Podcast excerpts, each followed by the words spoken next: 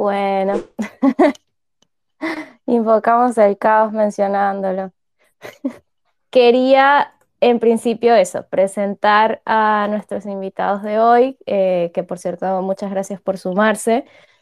Eh, gracias a Arcad, que fue quien nos puso en contacto, y eh, quería presentarlos. Estamos con Soul Rockets, que son un, están construyendo un marketplace de arte 1-1 y eh, estar interconectado con espacios de arte físicos, algo que me genera muchísima curiosidad porque me encanta el arte y me encantan las galerías. Y por otro lado, estamos también con Urban Animals, que recién estaba leyendo el post que tienen sobre la historia y está muy buena. Em, dice, serie contada en 12 capítulos por diferentes técnicas de arte, entretenimiento, NFT. Y me encanta también, me llama muchísima atención. Em, y bueno, muchas gracias por estar por acá. Eh, no sé si, si alguno de ustedes quiere decir algo con respecto un poquito al proyecto, una mini introducción, eh, por si me, me salté algo y bueno, ya podemos pasar al tema, al tema protagonista que es el caos. Hola, hola. Eh, bueno, eh, Sol, ¿quieres comenzar tú o, o voy yo? Para que vayamos en orden. Empieza, empieza tú. Vale. Bueno, yo quiero comenzar este conectando aún más con el tema de la historia, aquí les voy a leer nuestra sinopsis. Ya hay varias personas en el público que la han escuchado y han pedido que la vuelva a leer. Emanuel, hola. este, así que nada, aquí voy. Año 2050. La alarma mundial se enciende. El asteroide Irashi, con diámetro superior a Júpiter, se dirige directamente hacia el planeta Tierra. A pesar de los avances tecnológicos y los miles de intentos de desviar su rumbo, el pronóstico es irreversible.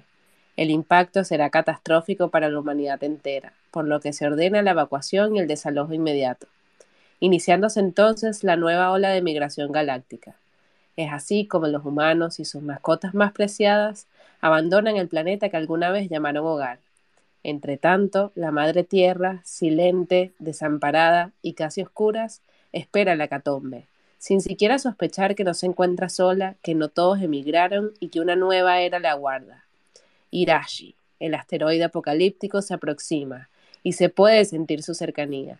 Los mares, los ríos y hasta el cielo lo revelan, pero como por arte de magia se va desvaneciendo y pasa de ser una gigante asteroide a una pequeña roca, que se estrella en la Plaza de las Artes, dando inicio a una nueva era, la nueva de Urban Animals.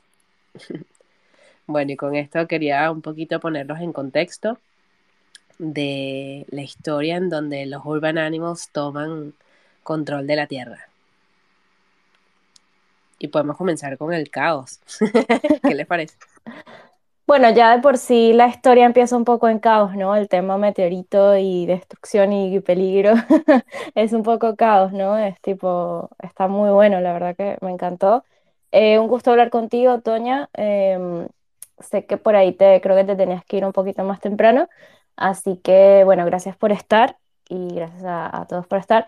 Antes de continuar, quería sí recordarles que nosotros eh, en cada space entregamos un NFT que representa como ese space y eh, para reclamarlo, yo opiné acá al principio el tweet donde está publicado. Lo que hay que hacer es publicar una captura de que están acá en el space junto con la wallet de Polygon, ¿sí? Eh, pequeño inciso rapidito.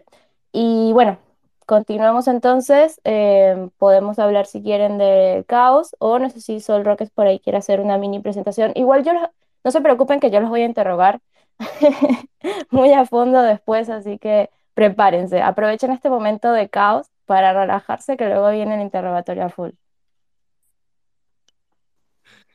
Bueno, yo me presento, soy, soy Jorge, soy el diseñador de, de Sol Rocket y vamos, conozco a Arcad, que es el con el que comunicasteis, desde que éramos pequeños. Mm, nos separamos, yo me fui a estudiar ingeniería en diseño industrial y él empezó economía y después de años y años pues me contactó y me dijo, mira, yo que no tenía ni idea de, de NFTs ni criptoactivos ni nada y al final lo que yo, a pesar de ser diseñador industrial, siempre he usado el Illustrator es la herramienta, el nombre, para, para como vía de escape y proyectos y proyectos, pues al final era el diseño gráfico me, me servía de soporte para desconectar de, desconectar de otros proyectos y, y ser totalmente creativo.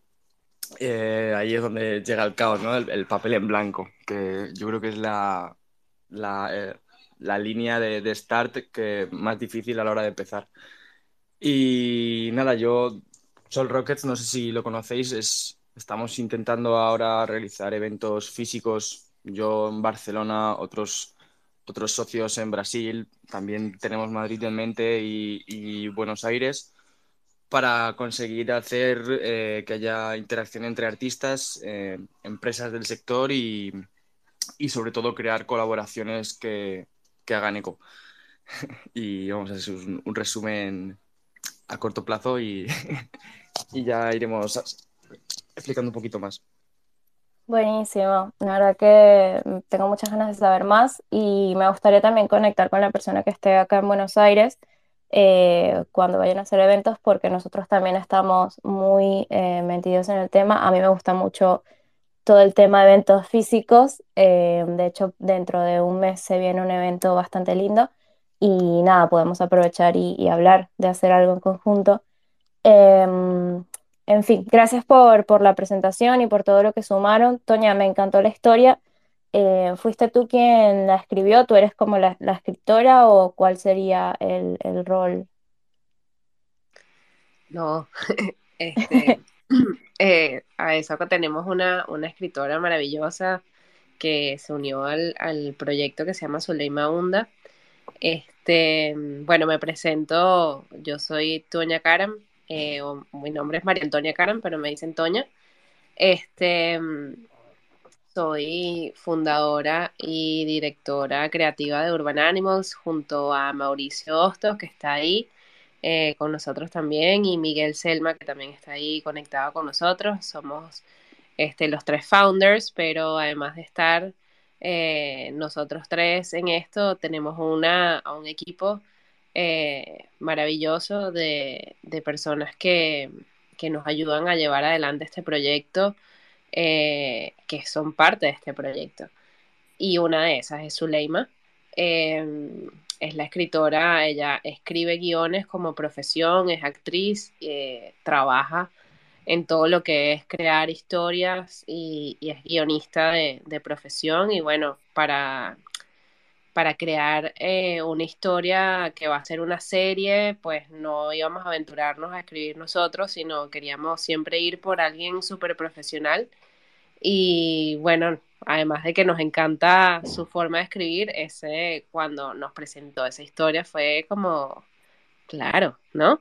Pero bueno, igual relacionándolo un poquito con el tema del caos, ¿no? De ese, que, que cuando vi el, el, el tema de de este space me pareció muy curioso porque me parecía que el caos, ¿no? Es como parte de los procesos creativos y, y bueno, eh, en esa lluvia de ideas que a veces puede ser caótica es en donde fue surgiendo un poco, bueno, unos, unos animales urbanos, este, vamos a crear una historia y, ah, desde adentro se puede sentir caótico, pero desde afuera yo siento que es como un orden perfecto, ¿no? en donde de repente se van arreglando las ideas, se van ordenando y se va creando la armonía. Pero sí es verdad que al principio siempre puede ser como, bueno, la lluvia de ideas es un momento, digamos que caótico en los procesos creativos, pero a mí me gusta abrazar esos procesos, ¿no? Como, como parte, como diseñador y como artista, pues me relaciono muy bien con el caos, creo. Sí, porque además el caos es como, o sea, para que exista orden tiene que haber caos, para que exista caos tiene que haber orden y al final es como un balance, solo que a veces estamos todo lo contrario, en desbalance, o hay demasiado orden o hay demasiado caos y uno se vuelve loco. Pero está buenísimo como abrazar esas etapas y, esforzarse por encontrar ese balance, ¿no?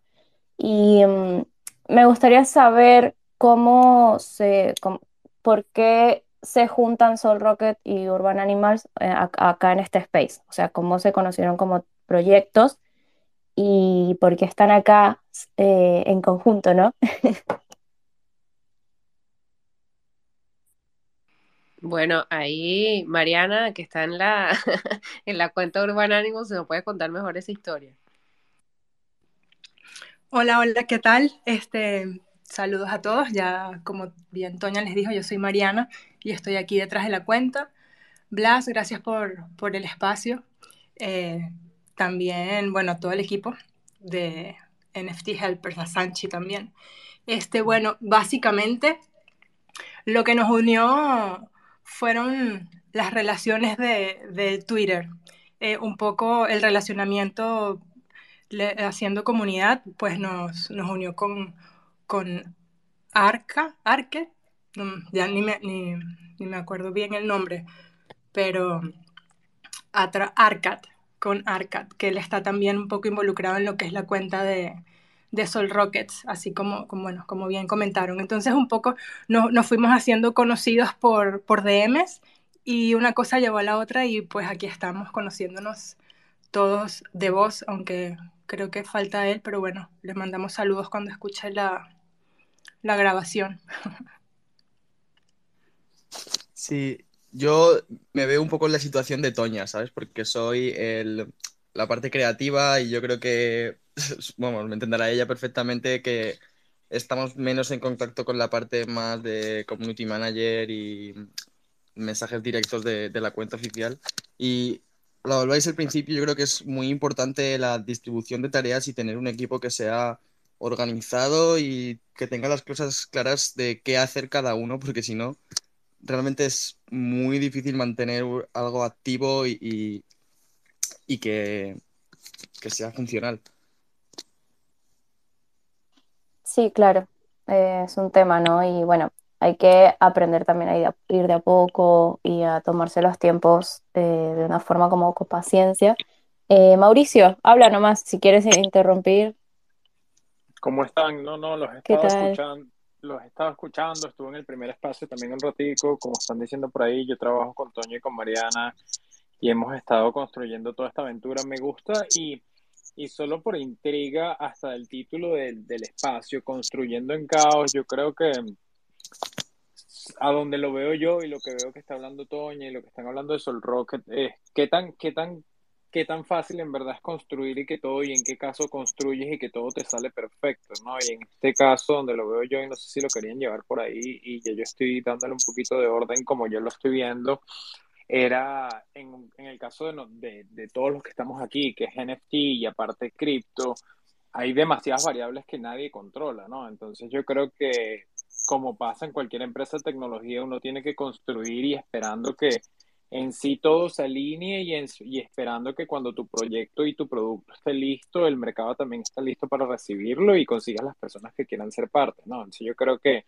me gusta un poquito el tema lo de construyendo en caos, pero siento que que nosotros como colección y cualquier persona tienes que construir y va a llegar ese momento, pero yo creo que para muchas personas justamente las mejores empresas, y siempre lo leo, Airbnb, Facebook, todas esas surgen y empezaron en los momentos donde nadie estaba, después de, de, todos los bubbles o después de todos los momentos en que nadie estaba viendo la tecnología, y es el momento donde también surgen bastantes oportunidades y oportunidades que creo que están surgiendo si ves este espacio también por las conexiones. Hoy en, en otro espacio que tuve, eh, las personas estaban diciendo, y lo están diciendo mucho, sobre todo en Latinoamérica y las personas que hablan español, siempre todas estas revoluciones tecnológicas, las personas que hablaban español llegaban tarde, era algo así como que teníamos que llegar y jugar un poquito catching up y tratando de equipararnos con lo que están pasando afuera y en otros lados y empresas grandes. Y yo creo que en sí gracias a la descentralización y gracias a todo lo que está pasando en este momento, de alguna forma, tú para ser un player importante no es que tienes que estar en Estados Unidos, no es que tienes que tener una empresa de millones, sino hay bastantes personas haciendo cosas eh, prácticamente entre ellos solos y creciendo y arrancando proyectos que se ven súper importantes. No sé si lo ven así, creo que un poquito atado al caos y atado a, a cómo es este, digamos, este momento desde lanzar una colección una aplicación o cualquier, digamos, emprendimiento tecnológico. Sí, sí, o sea, por ejemplo, hay que tomar en cuenta eh, que, yo qué sé, algo, algo que mencionó Arcad cuando estábamos organizando el tema de los spaces fue eso. Yo recuerdo que habíamos dejado el space para otra fecha y a mí me, me pasaron demasiadas cosas la semana pasada y fue como, ok, no llego, no puedo. Em, y me dijo como que no, tranqui, entre el, como es beer market y no, y no sé qué otras cosas me mencionó, es imposible, es muy difícil construir así y de ahí surgió el tema, ¿no?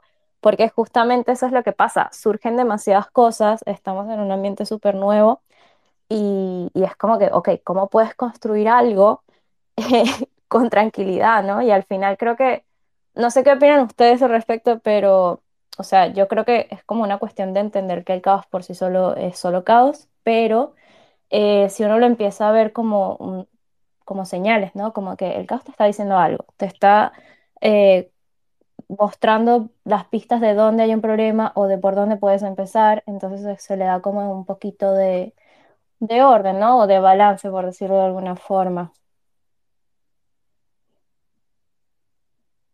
Sí, para mí interesante eso que lo que te están comentando, porque yo lo veo, ojo, totalmente distinto. ¿Qué pasa? Hace un año, año y medio, todo el mundo estaba sacando cualquier tipo de proyecto y las conexiones, como siento yo, entre personas era muy de, bueno, todo está subiendo. Es como cuando tú estás en una fiesta y estás celebrando, alguien llega y se te acerca y tú dices, sí, dale, hablamos pero no sería esa persona que tú llegas y terminas haciendo como desde un negocio, una colección, un emprendimiento.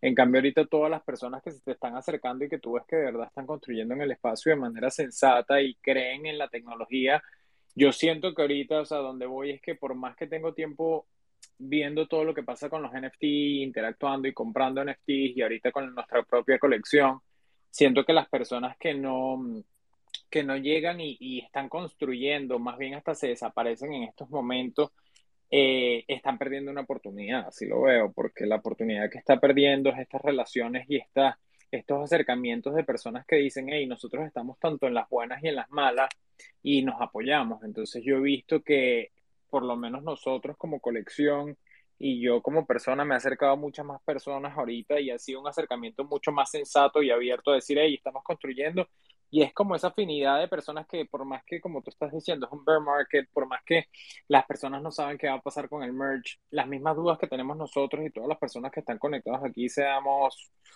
alrededor de, no sé, 19 personas, eh, son las dudas que tienen otros, ¿no? Entonces yo creo que es un poquito también sentirse como escuchado y que estás hablando con personas que pueden tener las mismas dudas y apoyarse y, y, y enseñarte lo que están pasando. Entonces yo creo que hay personas que sí se están alejando, tomándose un tiempo y tratando de ver y revisar otras cosas. Hay otras personas que sí están más bien contribuyendo ahorita. Pero cuéntame tú cómo lo ves. Justo eso que mencionaste de compartir eh, y hablar entre otras personas que también están acá a full Web3 o creando cualquier proyecto incluso. Em, eh, eso me lleva un poco a hacer esta pregunta de si hay tantas cosas pasando simultáneamente, tanto desorden, tanto eh, agobio, tanto miedo de, ok, tal vez me, estoy perdiendo esta oportunidad o tal vez no, ¿sabes? Están como esos dos ámbitos, un poco de gente que se super mete en lo que son NFTs y después gente que se metió eh, porque vio una oportunidad, pero luego tal vez no le gustó y se salió. Em, eso me, me hace como preguntar cómo podemos crear procesos que nos ayuden a entender este, esta situación, ¿no? Este caos. Y ahí mencionaste justamente lo que es compartir, ¿no? Eh, yo creo que una parte clave del ser humano es compartir las experiencias para tener un feedback, ¿no? De los procesos. ¿Y qué otro proceso podemos crear que nos pueda ayudar como a entender mejor eh, este caos, ¿no? Mm, como lo veo yo, tiene que ver mucho con leer y documentarte lo que está pasando. Por lo menos ahorita parte de todo lo que estaba diciendo tiene que ver con el merge. En hay personas, hay muchos rumores. En sí, cripto y NFT se mueve mucho por rumores y por, digamos, por noticias. Entonces yo creo que es importante mantenerse informado, pero a la vez como creo que lo que te puede dar tranquilidad y a muchas personas le da tranquilidad, es decir, si yo creo en la tecnología a largo plazo, es bueno, quisiera ser parte de esto, no únicamente pensando en que voy a sacar dinero rápido, porque así es hasta difícil si inviertes en cualquier compañía, hasta en la más sólida, o sea, quizás hoy tú metes tu dinero en Apple y mañana y el próximo mes Apple va a estar bajando y justamente cuando lo sacas es quizás cuando empieza a subir o después de las ventas de diciembre. O sea, siempre yo creo que hay que eh, hay que uno mismo pensar en cuál es tu convencimiento a la hora de meterte en un proyecto, si crees a largo plazo, si es disfrutarlo. Hay otras personas que yo creo que han perdido también un poquito el enfoque y eso va a pasar más y más con, con los NFT, que hay proyectos de NFT que no hay que verlos como una inversión, sino hay que verlos como algo que vas a disfrutar. Yo lo comparo con tener una cena, o sea, si tú vas a cenar, no es que tú dices, ¿y qué pasa después que me comí la comida? Ya te la comiste y puede ser algo puntual. Entonces, más y más se van a venir hasta eh, NFTs que van acompañados con un evento puntual o algo en específico que sencillamente lo vas a disfrutar en ese momento y luego el NFT te puede quedar es como un recordatorio, como una prueba de que asististe. Entonces, a lo que veo yo es, para mí importante es documentarse, para mí es importante tener paciencia y saber, bueno, si crees en la tecnología, esperar al momento indicado en que tú digas, ahora sí me quiero meter. Y, y lo otro también que es, que es clave es piénsalo y, lo digo ahorita y lo dicen muchas personas hasta con la bolsa porque no, no es únicamente algo y una crisis que está atacando a cripto y a los NFT, sino también la bolsa y las empresas públicas y a todos en la economía nos está afectando. Ese, eh, para muchas personas y quien tiene el poder monetario ahorita es buen momento de meterse porque ¿qué va a pasar? Tú o Tesla, otro ejemplo, hace unos meses la comprabas en 1.500 dólares, ahorita la puedes comprar en 300, creo, 500, no me acuerdo en cuánto está. Entonces hay personas que lo ven como una oportunidad. Entonces yo creo que es mucho de, de documentarse, es mucho de saber lo que estás haciendo, es mucho de pensar y tomarlo con calma y también no desesperarse. Generalmente cuando nos desesperamos también tomamos, digamos, la, la decisión incorrecta, pero lo que quiero llevar de esto, y, y era lo que te estaba tratando de decir, que nada se siente como lo que a mí me parece más poderoso es poder comentar con otras personas que puedan estar pasando por lo mismo, porque una vez que estamos pasando y hablando con esas personas, tanto para celebrar como para decir estamos preocupados, creas una generación, una, una relación mucho más fuerte con ellos. Y yo creo que eso es lo que está pasando ahorita.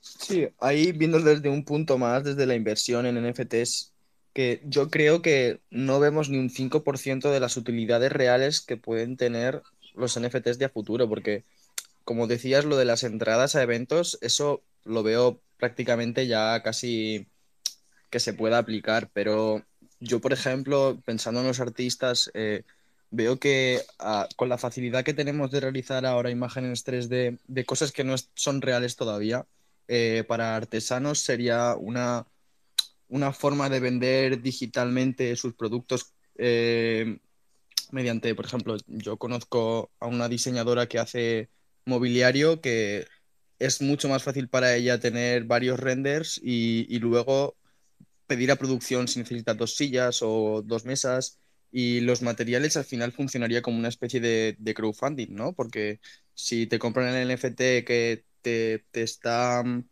incluyendo los materiales de, de la propia obra física, al final tú tendrías el NFT en tu billetera, pero te llegaría físicamente el objeto, que sería un objeto de, coleccionista por el hecho de estar eh, etiquetado o puesto el sello de ese artesano y, y, a la vez eso es el NFT como la etiqueta y, tu producto físico.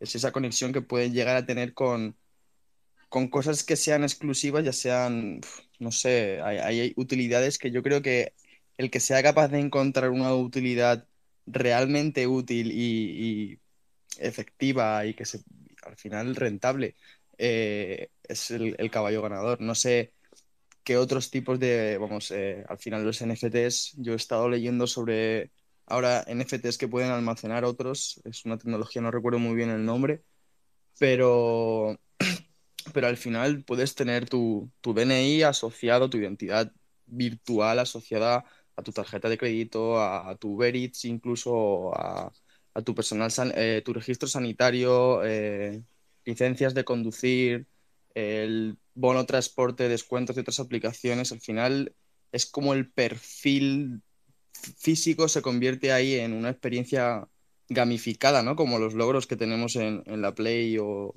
en los videojuegos.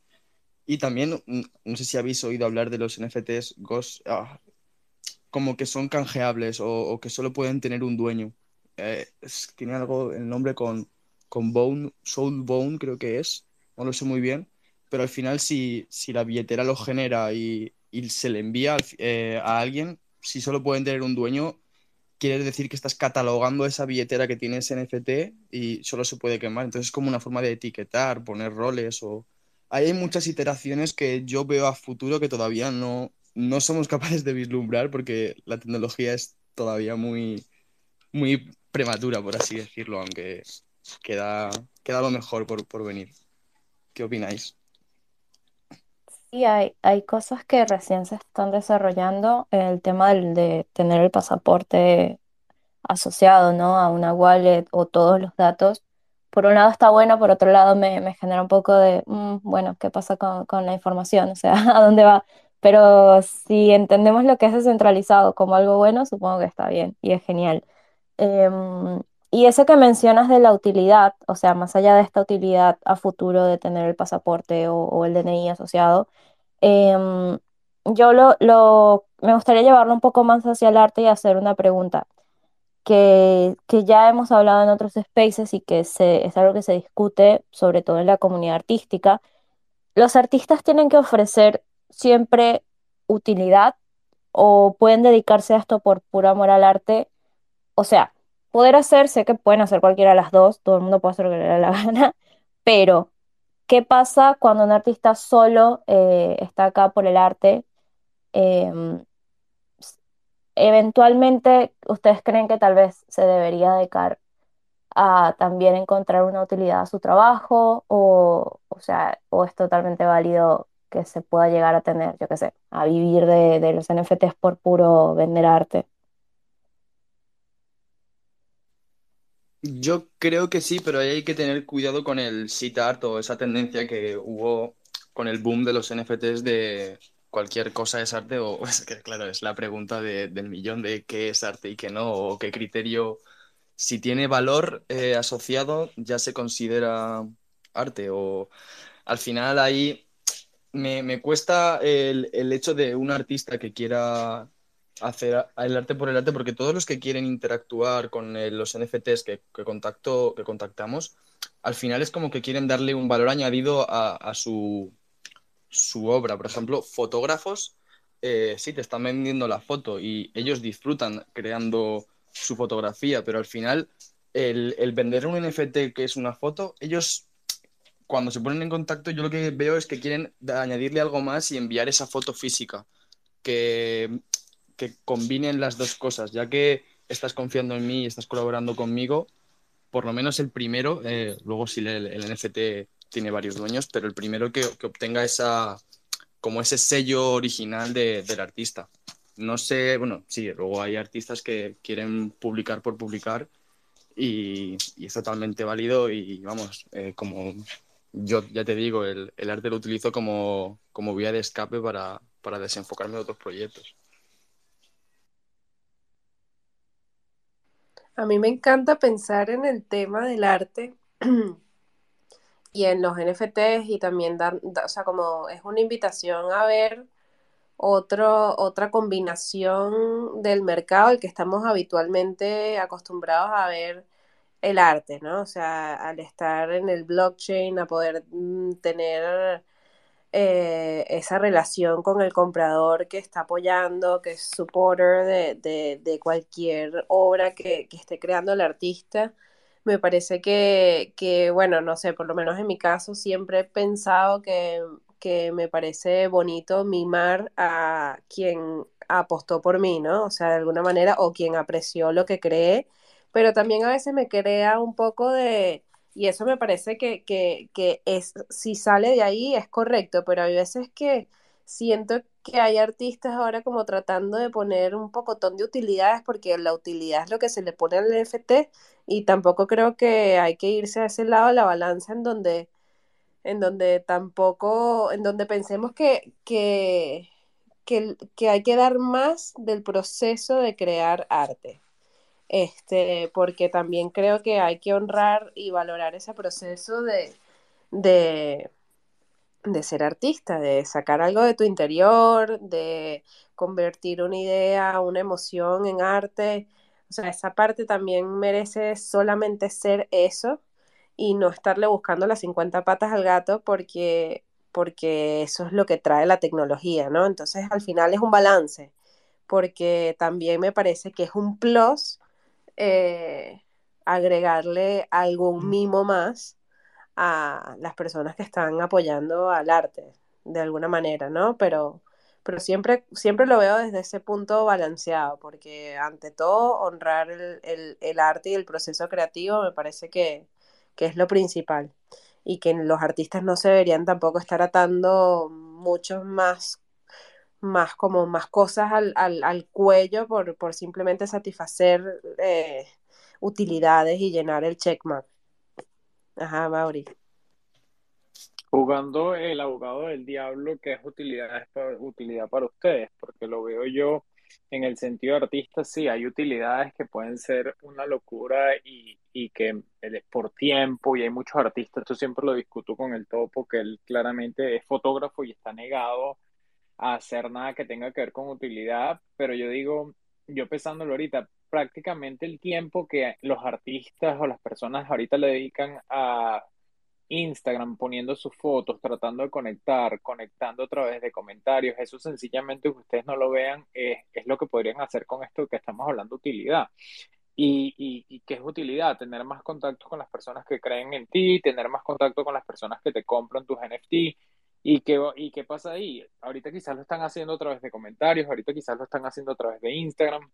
Si tú lo llevas a otro nivel, si tienes más chance de saber más información, no únicamente se le mejora la experiencia, que claramente no todo el mundo quiere eso, pero no únicamente se le mejora la experiencia a los compradores, sino también esos compradores una vez que, que lleguen y, y se sientan confiados y les gusta más y más y se sienten relacionados con los artistas, deberían comprarle más. Entonces yo creo que poco a poco nos, nos cegamos y decimos, no, es que no hay utilidad o es demasiado pedir. Yo creo que, que todo artista debe considerar que con qué se siente cómodo y qué no se siente cómodo, pero yo creo que lo más bonito del blockchain en eso es poder saber quién te compra, quién no te compra. Y esas personas, yo, yo creo que fue algo que lo hablé en música, tanto yo quiero saber si yo soy artista, quién me compró, pero los que coleccionan mi arte quieren que, que, que, yo también esté claro de que ellos están ahí apoyándome, que ellos están ahí para mí. Yo creo que es una relación hasta de dos vías que se tiene que aprovechar, pero no sé, lo dejo ahí a ver qué ustedes opinan. Dale, Toño.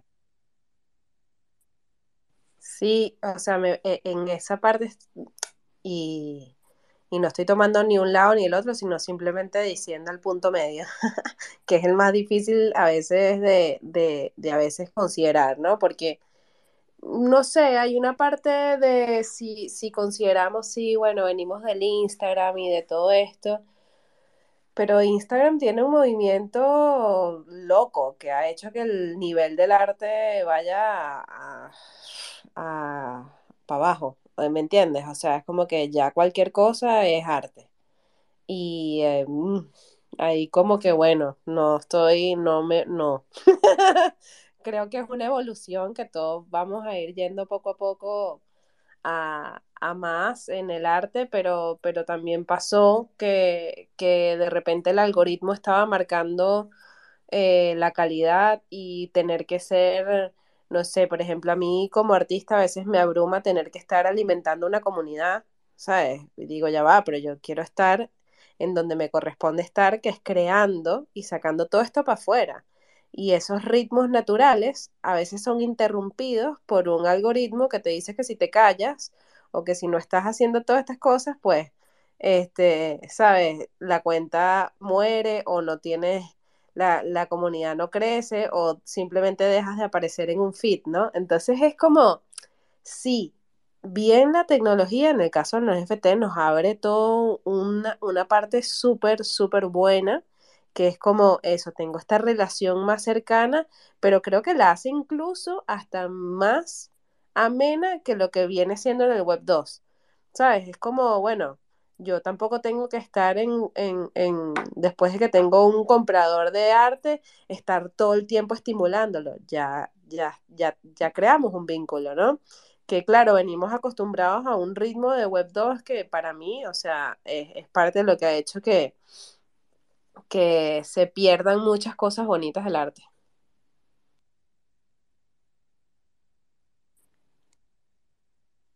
Bueno, Hace, hace poco yo vi un video de Vee eh, y mencionaba que estamos en una época donde la presencia virtual o, o social, ¿no? También es clave. O sea, básicamente lo que explica es que si tú quieres vender un producto hoy en día, la forma más fácil de hacerlo realmente es dedicarle tu tiempo a, crear tu presencia virtual. Tú como persona es lo que va a ser más fácil que el día de mañana alguien te quiera eh, comprar un producto, ¿no? Que fue básicamente lo que él hizo. Fíjate que los NFTs de Gary em, se vendieron gracias a que Gary es Gary ¿no? O sea, es una persona, no sé si lo conocen, em, pero es una persona que tiene muchísima presencia justamente virtual, hace muchos videos donde habla sobre negocios, hace, es un poco también un speaker motivacional, ¿no? De alguna forma.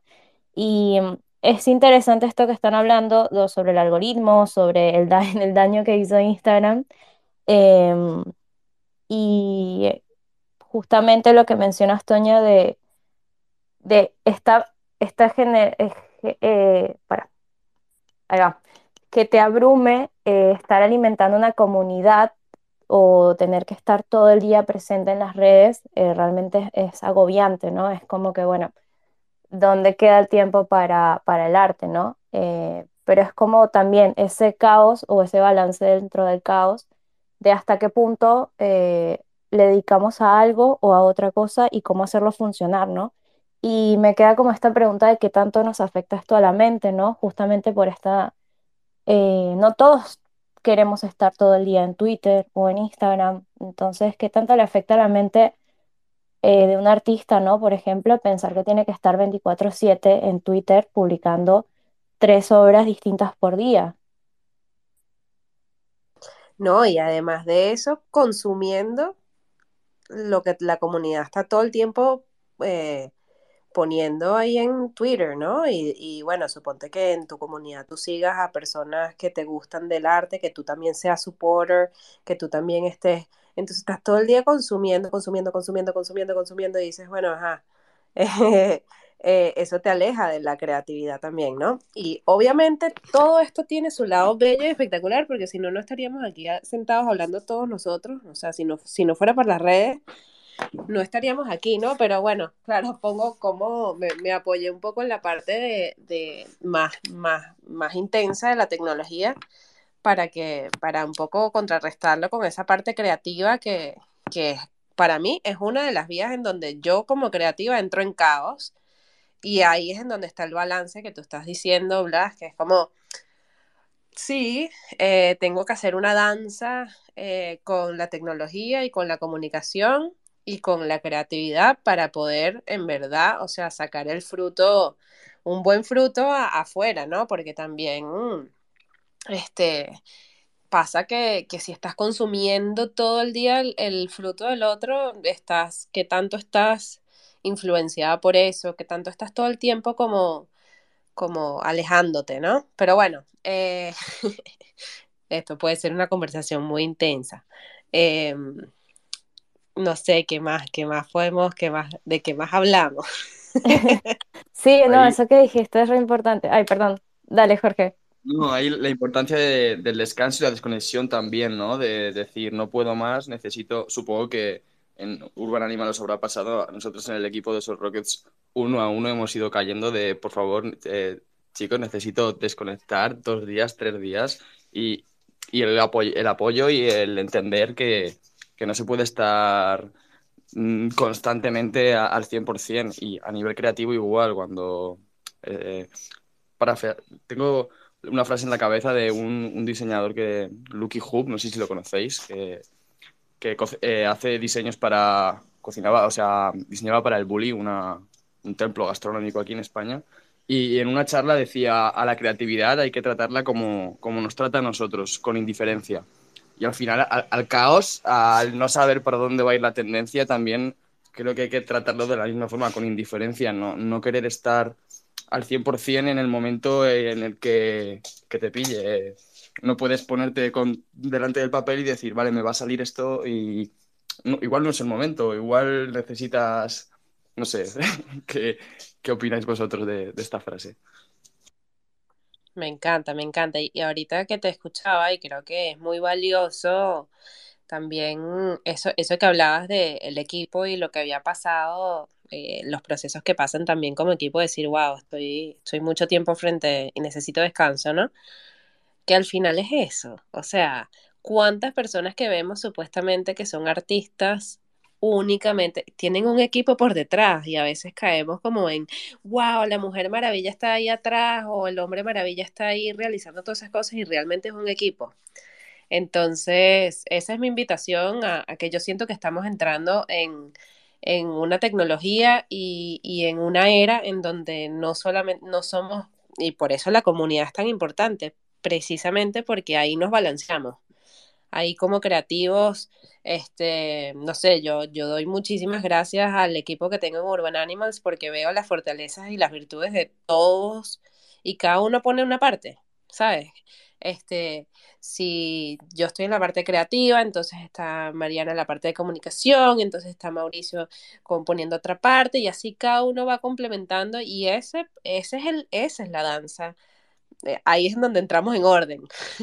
Salimos del caos y volvemos a entrar en la parte de cómo hacemos la armonía de, del trabajo en equipo, de crear un proyecto en esta tecnología de NFTs que tiene también este ritmo tan particular.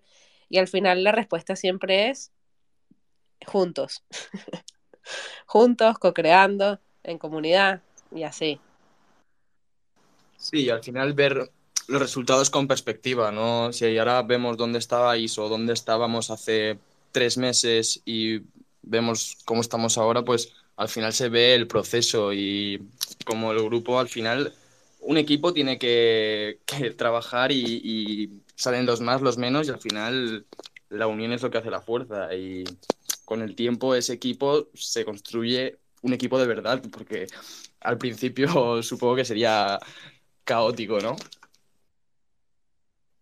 Creo que un poco todos los equipos al principio capaz son un poco caos, ¿no? Porque sobre todo si no conoces eh, muy a fondo a la otra persona eh, o no son, yo que sé, amigos o que se hicieron socios, eh, uno se va conociendo con gente y dices, ¡buah! Acá podemos armar algo genial, pero también hay que empezar a entender cómo comunicarse con el otro en un ámbito serio, porque es todo muy bonito juntarse a charlar en un space, pero después quieres conectar para hacer un proyecto y hay que esforzarse por aprender a comunicarse.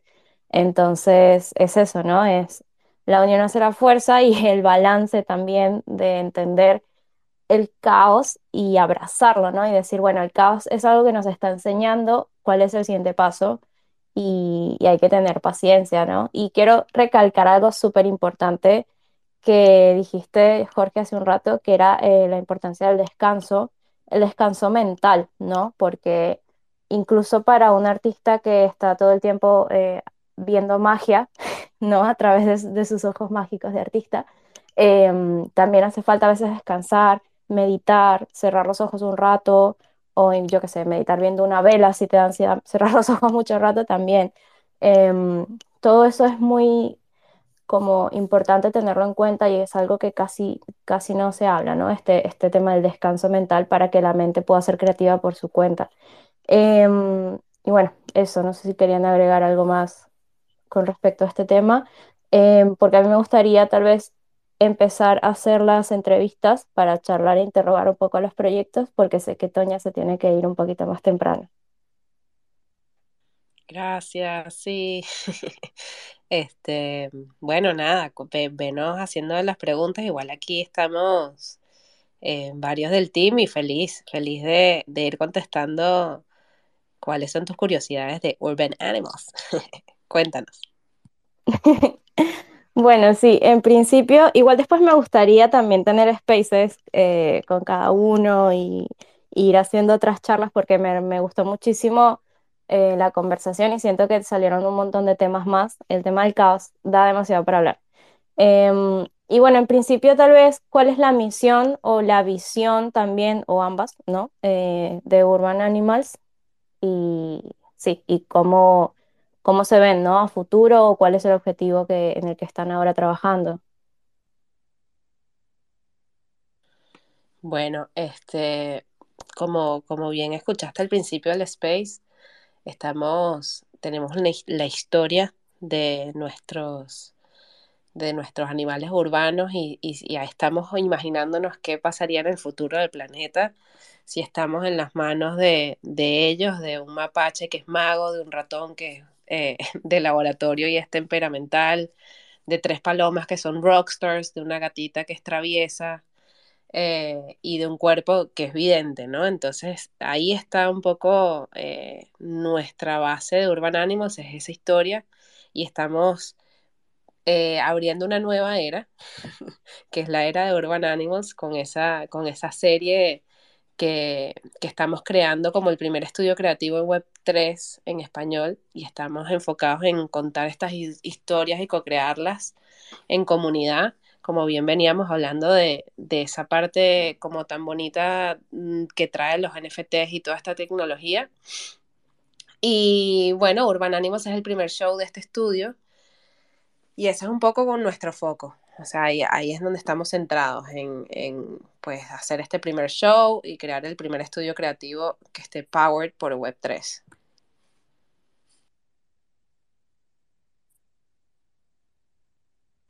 Maurice, ¿quieres complementar?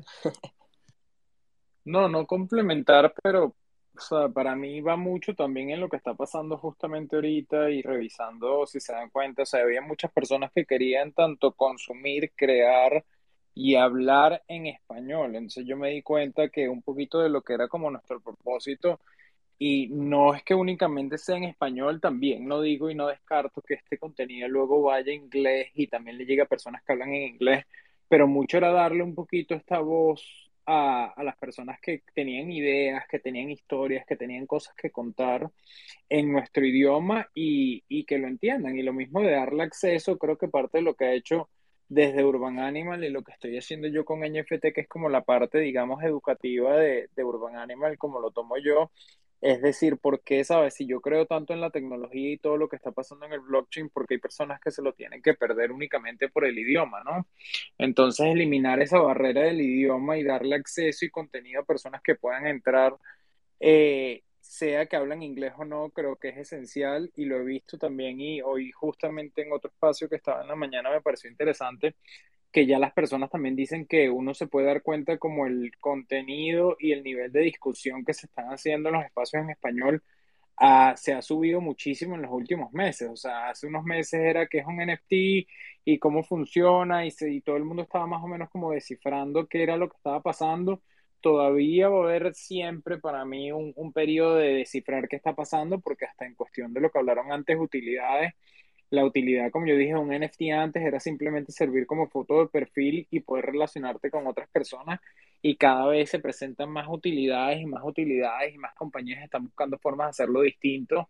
Entonces, yo creo que, que para mí, como dice Toñi, para englobarlo va mucho en ese propósito de crear contenido en nuestro idioma.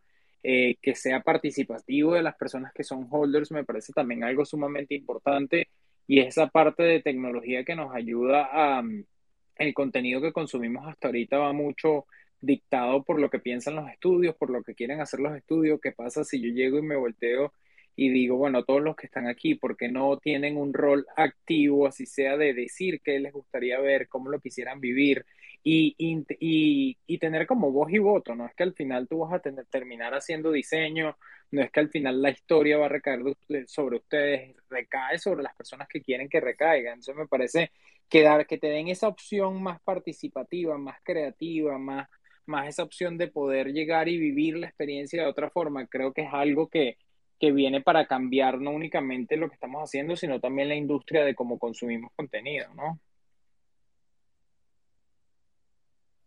Y también de cómo lo disfrutamos, porque al final el objetivo también es ese, ¿no? Disfrutar de lo que uno hace. Y si creas un proyecto o haces arte o lo que sea que quieras hacer, mejor hacerlo desde un lado de, bueno, esto me encanta, voy a dedicarme a esto, que, por ahí, yo qué sé, tener la obligación de hacerlo, ¿no? Es como, también es re clave. Em, ¿cómo se conforma el equipo de Urban Animals? Bueno, el equipo, eh, como te, te había contado antes, Aquí está Mauri, Miguel que también está ahí conectado y yo, somos los founders y directores del proyecto. Luego están eh, está Mariana, está Aurora, está Mar, está Fabiana, está... Eh, ¿Qué más? Tenemos Tech. Te estoy nombrando las personas para después ahorita contarte qué hacen, ¿no? Hay, hay una persona, por lo menos la parte de Tech, que está, se llama Miguel Andrés Selma.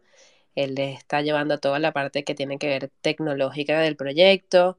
También tenemos el crew de diseño, es un pequeño crew de diseño, pero bastante, eh, a mí me, encanta decirle el crew poderoso porque somos, somos pequeños, pero estamos con muchas ganas y, ahí eh, poniéndole todo el corazón. Eh, somos tres personas. Este, luego está a ver, porque es que aquí todo el mundo se pone muchos sombreros, así como que dividirlo es complicado en mi cabeza, ¿no? Porque creo que todos de alguna manera este, hacemos muchas cosas, ¿no? Pero también están todo lo menos que es producción y logística, está Mariana, Mar, Aurora, eh, producción, eh, toda la parte de, comunicación, de hacer relaciones por, por, eh, de comunidad. Entonces, bueno, podríamos decir que el equipo madre y core de Urban Animals está compuesto entre, entre 8 y 10 personas. Y luego, claro, tenemos la otra capa, que no son el, equipo que, que, está todos los días con nosotros, pero que son una parte muy esencial del proyecto, que son las voces que están dándole, son los actores, actrices y este, músicos que están dándole voz a nuestros animalitos urbanos, este, que, bueno, eh, gracias por poner las canciones de, de, ellos en el principio del Space, estuvo buenísimo. Este, como, como bien sabes, son siete personajes urbanos y cada uno de ellos le va a dar voz porque vamos a hacer una serie de entretenimiento y entonces buscamos a profesionales del entretenimiento reconocidos en Latinoamérica como Luis Jerónimo Abreu, que es Bolívar de Netflix y mucha gente lo conoce. Está Marisa Román, que le da la voz a la gatita. Luego está Rodrigo González, que es un cantante que ha ganado Grammys, eh, que tiene un, grupo que se llama Vinilo Versus y es el, el que le da la voz a Polly, nuestra paloma cantante de, de The Bench, que así se llama nuestra, nuestra, nuestra banda. Luego está Ryan, que es una canción que pusiste que es de Simon Grossman. Está Panda Elliot, que, que también es la primera canción que pusiste en el primer Space, que es con que esa, esa la canta con Kevin Johansen.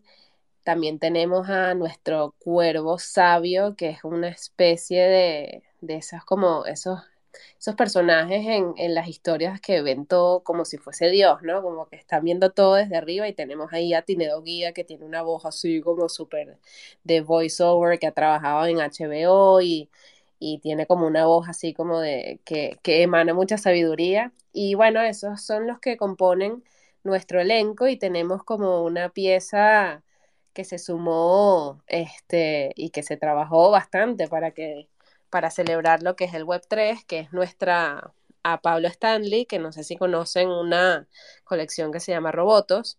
Este, nosotros tenemos un Robopet y ese Robopet es parte de este, estos animales que van a estar conquistando la Tierra y ese Robopet, este, le dice, pues nada, se le presentó, eh, se tocó la puerta a Pablo, fue muchos meses este, en intercambios de emails, pero bueno, lo más interesante es que mm, en toda esta aventura que nos imaginamos y que sí, bueno, wow, sería brutal tener a Pablo y tal. Primero era como, ¿sabes? Y que bueno, dale, como dice Mauricio, que aquí le estoy robando su cuento, ¿por qué no?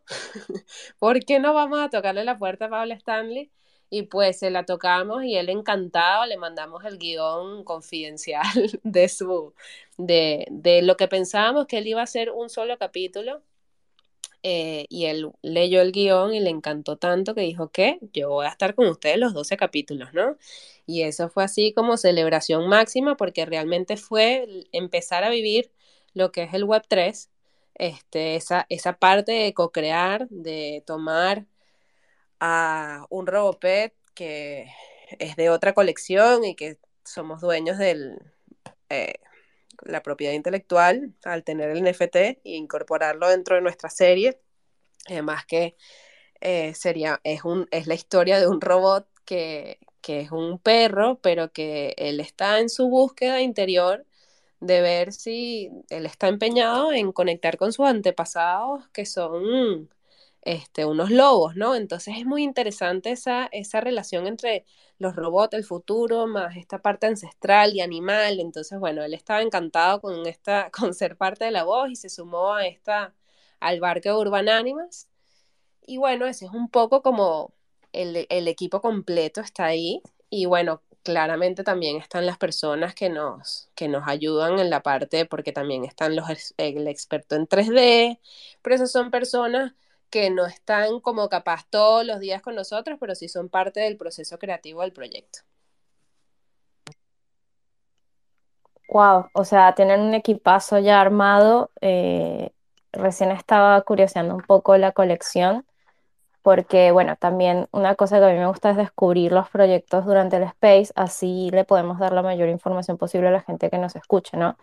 Em, y me parece impresionante la cantidad de gente que está involucrada.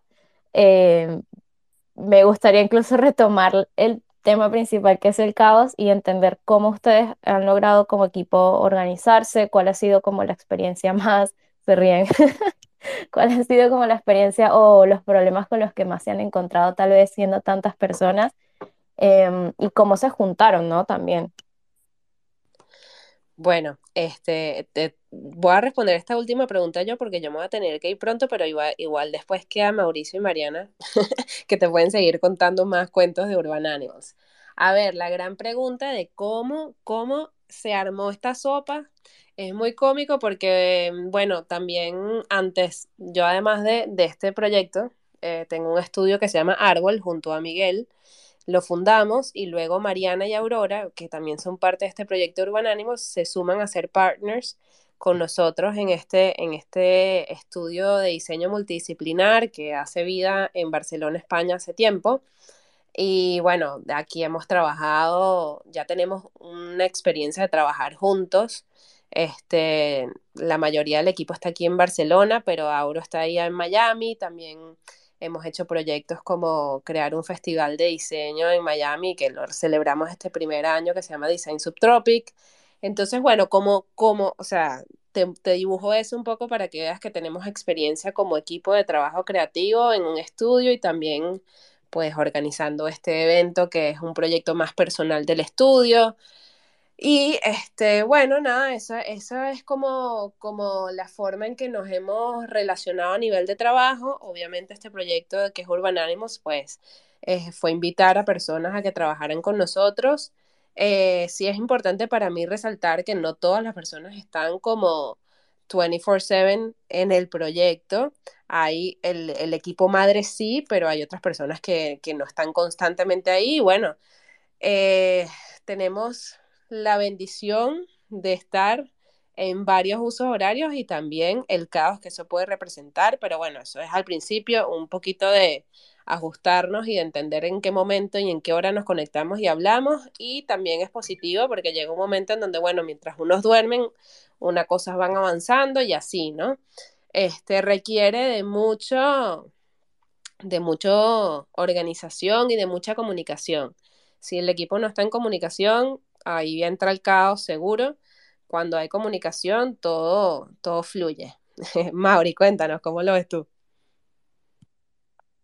No, un poquito hablando de eso, que creo que una de las cosas que ha sido más difícil, sobre todo, es lo de los distintos tiempos, o sea, horas, pues zonas horarias, que hay personas que están en España, yo estoy en, en Canadá, entonces siempre como que es difícil, a veces yo me estoy terminando de acostar y ustedes se están levantando, entonces cómo hacemos para funcionar y las horas que en sí podemos conectar y trabajar, digamos, se han ido alargando y los días se nos han alargado tanto para ustedes que por lo menos ahorita fíjate lo tarde que puede ser en, en España y yo estoy en el mediodía, bueno, a las 4 de la tarde también aquí, que sigue siendo tarde, pero todavía no es así que me está quitando el sueño, entonces sí tenemos como que Debo decir que algo con lo que hablaron antes es que los días se han alargado y son más horas trabajando, pero bueno, es un poquito lo que yo creo que es meterse en esta industria, ¿no? Esta industria que para mí es 24/7, los fines de semana también trabajamos, es más bien un poquito cómo llegamos y buscamos la forma de desconectarnos y mantener esa paz también que necesitamos en algún momento, ¿no? Total. Este, pero bueno, también creo que eso de que se alargue y se acorte es porque nos gusta mucho lo que estamos haciendo, confiésalo. O sea, hay una parte en donde es verdad que, que sí es difícil manejar el horario, pero también es porque está la pasión muy presente en el proyecto.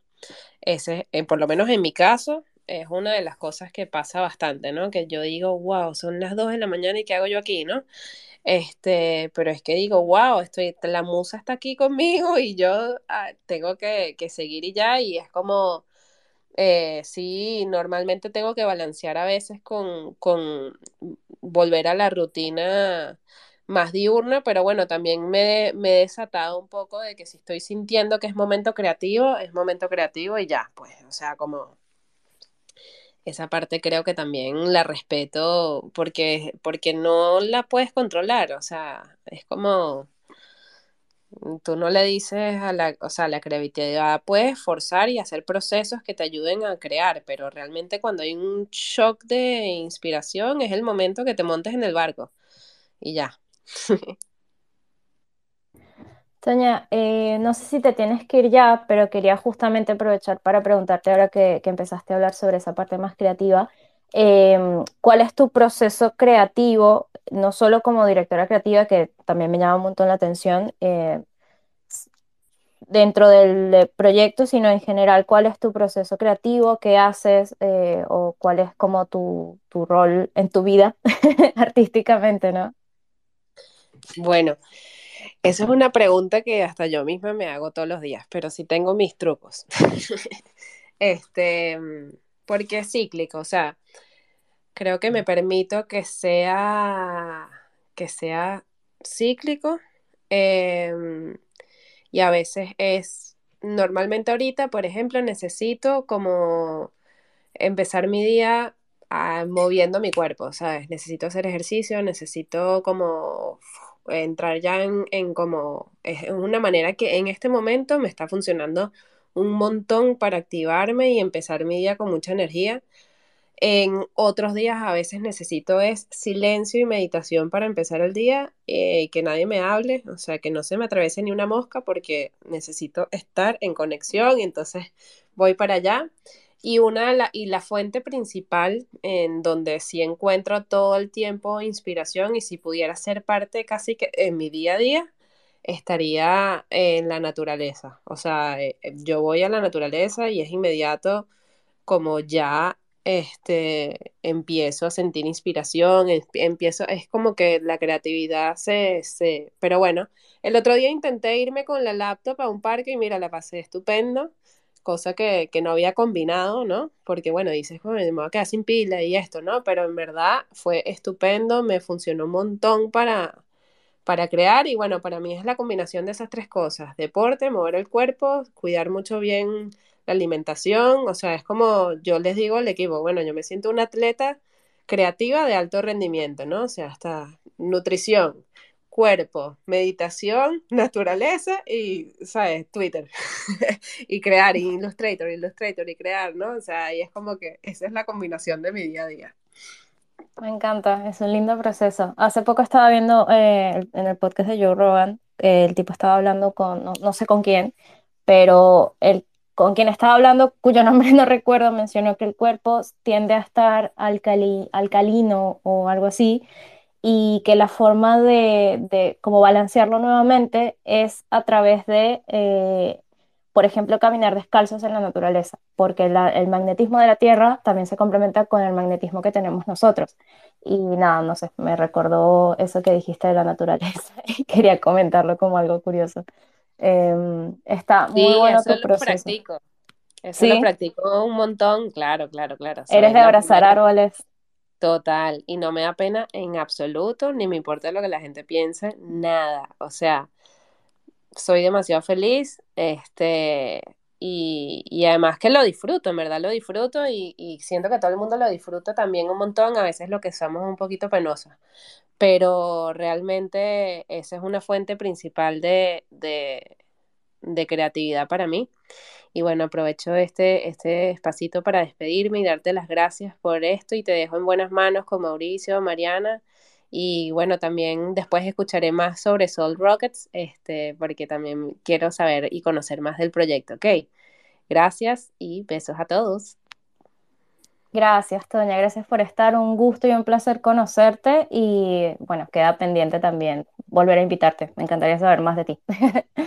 Em, bueno, mientras tanto, antes, de seguir con la entrevista, quería aprovechar para recordarles que eh, estamos entregando un NFT a los que estén acá en el space, así que pueden, en el primer tweet que está pineado, pueden dejar una captura de que están acá en el space y su wallet de Polygon en un, en un comentario en el post que está acá pineado.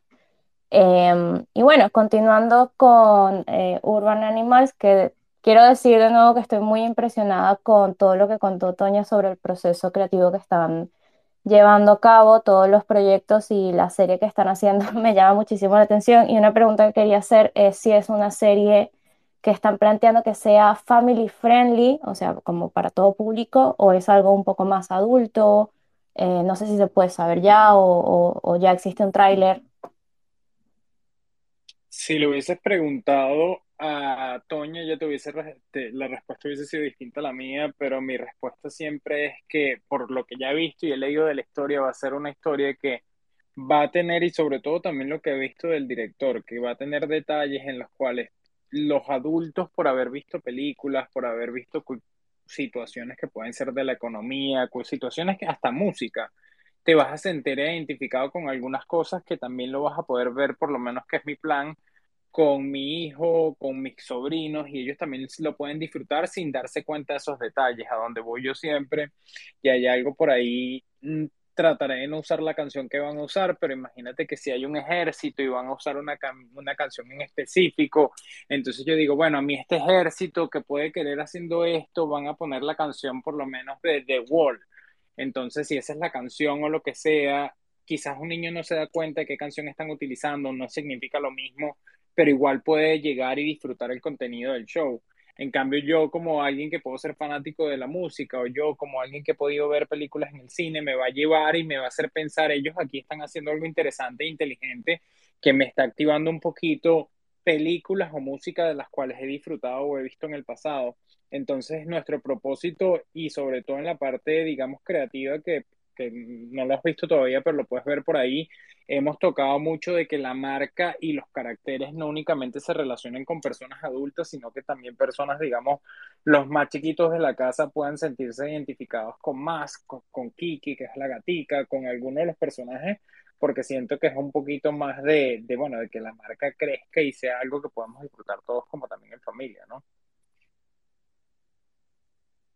Me gusta, lo imaginé un poco como Hora de Aventura o, estas series que son como para niños, pero que si eres un adulto y las ves, te gustan igual porque tienen como ese lado eh, que está como, o sea, es como que están planteadas para las dos versiones, ¿no? Para una mente un poco más pila y para otra mente que también está un poco más ahí en el mundo infantil.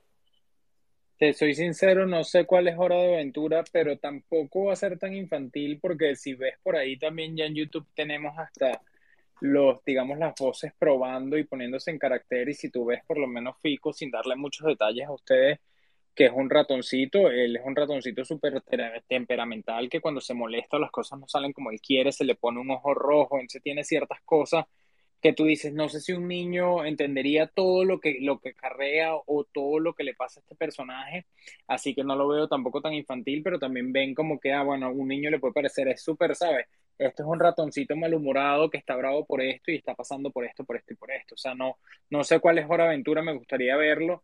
No, no va a ser, o sea, no va a haber para mí contenido como yo lo veo claramente que sea que tú digas, bueno, ni referente para mí a sexo, referente a nada que un niño no pueda ver, pero va a tener, como te digo, estas distintas capas y cae muy bien en un arte tan generativa como la que estamos, de que son capas o complejidades que no todo el mundo va a captar y quizás hasta las vas a ir captando, depende de cuántas veces lo veas, quizás de, y, una de las cosas que creo que no hemos explicado por tanto tiempo es que también lo que va a pasar es parte de la historia, no únicamente lo vas a recibir por, con animación en 2D, sino parte de la historia te va a llegar por un cómic, parte de la historia te va a llegar también por audio inmersivo. O sea, imagínate lo que va a pasar, quizás tú nada más tienes tiempo de ver la historia en 2D, pero cuando tú, el, aquel, aquella persona que vio el cómic, aquella persona que vio y escuchó el audio inmersivo, claramente va a ver todo de una manera distinta quizás hasta más compleja y con más detalles. Entonces, por eso yo voy mucho en que esto es como capas y cómo te vas relacionando tú más con los caracteres y con la historia, dependiendo de también qué tanto tiempo le dediques y cómo quieras verla, ¿no? Sí, sí, sí, exacto. Bueno, si no he visto Hora de Aventura te la recomiendo porque siento que va un poco por ese lado. Eh, este, pero bueno, no puedo esperar para ver. Ahora me voy a meter a YouTube cuando terminemos el space para chusmear todo lo que están haciendo. Ahí ya entré al canal. Em, y bueno, también iré compartiendo por acá lo que, lo que vea porque está muy bueno el proyecto, o sea, es impresionante. Em, y bueno, me surge tal vez preguntarles qué consejo le darían. Ah, antes de eso, antes de eso, en realidad, me gustaría eh, ver qué es esto que acá piñaron ah, hace un poquito, que es, a ver, es un wallpaper. No sé si quieren hablar de esto que piñaron acá, como para darle un poquito más de, visibilidad a la gente, para que sepan que hay algo acá. Sí, te explico un poquito, bueno, a menos que Mariana quiera, quiera explicarlo, que también ella es una de las que más está involucrada en esas ideas y eso, es un poquito, no solamente eso, o sea, generalmente las personas se cambian su foto de perfil ya cuando, cuando los NFT están revelados y ya cuando los caracteres están ya afuera, ¿no? Pero nosotros sí decíamos, si queremos pasarla bien antes, ni siquiera de empezar el minting, vamos a empezar a darle a las personas que empiezan a vivir esa aventura desde, desde ya. Se parte de esa aventura y relacionarte con los caracteres que iba mucho con los personajes, en saber más detalles de los personajes, en tener formas de, de vivirlo y prácticamente de vestirte, no únicamente en los avatares y no únicamente en tu, tu foto perfil de Twitter, donde creamos como, digamos, yo le decía, y ahorita va a cambiar como, como si fuese el corner de los holders, ¿no? Donde tú llegas y como holder vas a llegar y vas a tener una cantidad de assets que tú los puedes utilizar como tú quieras, pero en este caso todavía no sigue siendo está abierto para todo el mundo, para que tú dices, yo quisiera tener, me identifico mucho con el ratoncito, me identifico mucho con el cantante de The Bench, que es una paloma que se llama Polly, entonces yo llego y me puedo bajar mi fondo de pantalla, mi foto perfil y puedes llegar y empezar a como a jugar con la marca. Entonces, eso es mucho lo que, lo que decidimos hacer de manera temprana, porque decíamos, bueno, si lo más importante para nosotros es que las personas se sientan identificadas con los caracteres y también teniendo, tenemos un proyecto en el cual cuando tú minteas no es únicamente un solo animal, sino te salen, te pueden salir cualquiera de los personajes que tenemos, entonces creo que es un poquito también de tú empezar a estudiar y saber ya tenemos personas que te dicen yo quiero el ratoncito, yo ya tenemos personas que te dicen a mí me encantaría la gatica, entonces así van como un poquito ya ellos empapándose de quiénes son, cómo, cómo, con cuál quisieran tener o cuáles quisieran tener y, y, y, entendiendo un poquito más como las características de cada uno de ellos, ¿no?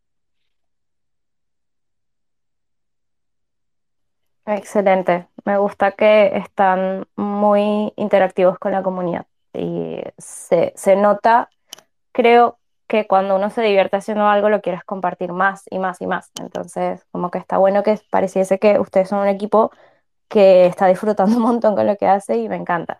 Y ahora sí me gustaría hacer esta última pregunta eh, que les suelo hacer siempre a, los invitados y luego pasamos a interrogar a Sol Rocket, em, que la pueden responder los dos si quieren, primero uno y luego el otro, porque me encantaría saber las visiones de ambos. Em, ¿qué, es, ¿qué consejo le darían a una persona que está recién entrando al mundo NFT? O sea, recién, nueva. Eh, está recién hoy escuchando este space y es lo primero que escucha sobre NFTs. Uno solo. le daría varios, depende si quieren coleccionar o si quieren en verdad crear. Yo creo que lo más importante es enterarse de la tecnología y entender lo que está pasando. Creo que ese serviría para Eh, Mauricio, te dejé de escuchar. no sé si soy la única. No, seguramente fue porque me llegó algo como de emergencia que pasa aquí en Canadá cuando algo pasa. Pero no, lo que, oh. lo, que, lo que te estaba diciendo era, yo creo que lo más importante, y sobre todo tú hablando de Gary Vee, él habla de ponerle de 40 a 80 horas antes de meterse en cualquier proyecto y, o sea, empezar a hacer un proyecto en cielo, en una industria y recomendar. Yo creo que claramente no todos les vamos a poner las 40, 80 horas porque sencillamente no tenemos tiempo, pero si a alguien le interesa la tecnología, es ir poco a poco cuando tengan tiempo leyendo y documentándose más de lo que está pasando, porque lo que yo digo, quizás entenderla hoy es lo que te va a dar chance de que en unos años quizás comiences tu colección o quizás comiences a hacer algo y, y ya, ya entiendas más de la tecnología y veas las oportunidades. Yo creo que lo más importante es también verlo como es el momento de ver qué oportunidades están ahí y cómo puedes encajar tú en ellas. No sé si Mariana quiere decir algo por ahí de este Urban.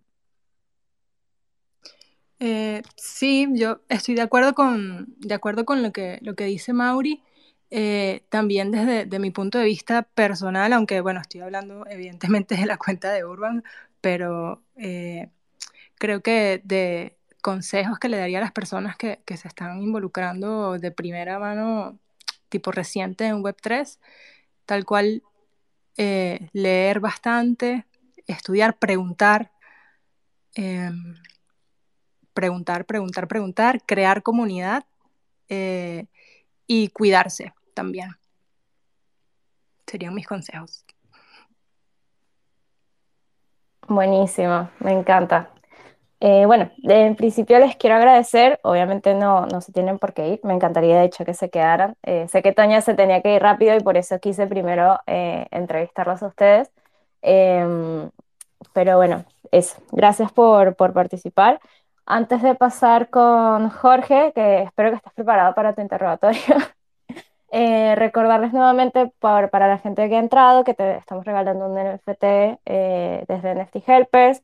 Está piñado, es el primer pin que está acá en el space. Solo tienen que ir a ese tweet piñado, poner una captura de pantalla del space y la wallet de Polygon. Es, estoy en modo spam hoy. Eh, bueno, Gracias, eh, Mauricio. Eh, Pamela, puede ser, me, creo que me confundí con tu nombre. Mariana. Mariana, Mariana. Mariana. Soy muy mala con los nombres, perdón. Y como el tuyo, tú estás detrás de Urban Aníbal, eh, no lo tenía, no tenía la chuleta. Tranqui, tranqui. Bueno, gracias por, sobre todo, bueno, por el tiempo y también por los consejos que me gustaron mucho. Siempre se repite el de estudiar y preguntar, y realmente creo que es clave. Y bueno, tenemos por acá ahora a Jorge, que está desde Sol Rockets. Y la primera pregunta que me gustaría hacerte claro es cuál es la misión y cuál es la visión del proyecto. Hola, hola, estoy por aquí. Pues Sol Rockets trata de, crear un puente entre lo físico y lo digital, más enfocándose ahora mismo en, lo, en lo físico. Yo creo que el 80% de nuestros usuarios todavía no nos conocen. Eh, queremos realizar, eh, ahora estamos enfocándonos desde aquí, desde Barcelona, en hacer un evento en relación con los toques y, bueno, cosas que ya hablaremos poco a poco, pero mm, crear un espacio que sea una experiencia inmersiva en, la tecnología, colaborar con, con gente local que esté realizando cosas parecidas, artistas, porque realmente yo que como diseñador y en contacto aquí en Barcelona hay arte por todas partes, a la hora de preguntar eh, de tecnología NFTs, la gente realmente ni tiene billetera, entonces no, puedo ni regalarte o, interactuar contigo de manera directa. Eh, yo creo que la gente lo ve con recelo todavía, eh, aun siendo artista, y la forma de experimentar no es realmente clara como para la gente que ya está dentro. Por ejemplo, iFace, que está por aquí, y Arcad, que son los que empezaron con, el proyecto de Sol Rockets, eh, tienen una perspectiva más, pues, en el tiempo, lo que ha sido y lo que ha, una línea de tiempo de, la tecnología NFT. Ahora un artista ha visto el boom, sabe qué es, pero tampoco interactúa.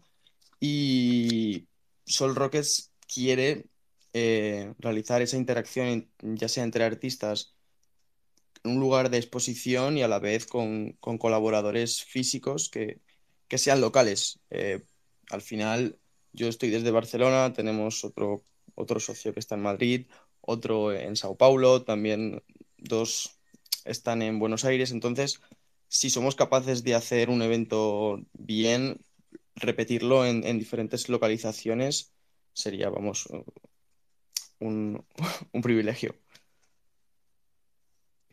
Sí, sí, cuando mencionaste de hecho eh, que van a trabajar también acá en Buenos Aires, eh, me gustaría que después también lo pudiésemos hablar porque sería genial que pudiésemos hacer algo. Y la verdad que el proyecto está muy bueno. Eh, también veo que están full, full activos. Eh, y también me gustaría saber cómo se conforma el equipo. ¿Ustedes cuántos son? No sé si hay alguien por acá. Creo que Arcad al final no pudo entrar, pero si hay alguien por acá de Sol Rock también puede subir a, hablar si quiere. Sí, Arcad estaba en otra llamada. Eh, está iFace, que se encargan más de la parte de mm, gestionar y más comunidad. Yo me encargo de la parte de dirección creativa, soy el diseñador y, y estoy en continuamente contacto con, con otros dos chicos que son el desarrollador y eh, el que se encarga del marketing. Al final eh, es un flujo constante de información entre, entre unos, entre otros. Al final yo le tengo que pasar contenido al desarrollador, al de marketing. Eh, lo supervisamos todos en conjunto, te establecemos estrategias de, de por dónde queremos ir y qué es lo que mm, queremos hacer. Y al final luego tenemos otro, somos en conjunto 15 entre, eh, no me va a salir la palabra, eh, moderadores, eh, community managers y gente que nos ayuda también en, en el diseño. Wow, son 15 personas. ¿Cómo se manejan? ¿Cómo es de vuelta este tema del caos, de la comunicación? ¿Tienes alguna experiencia que quieras contar que creas que sea como educativa para los demás?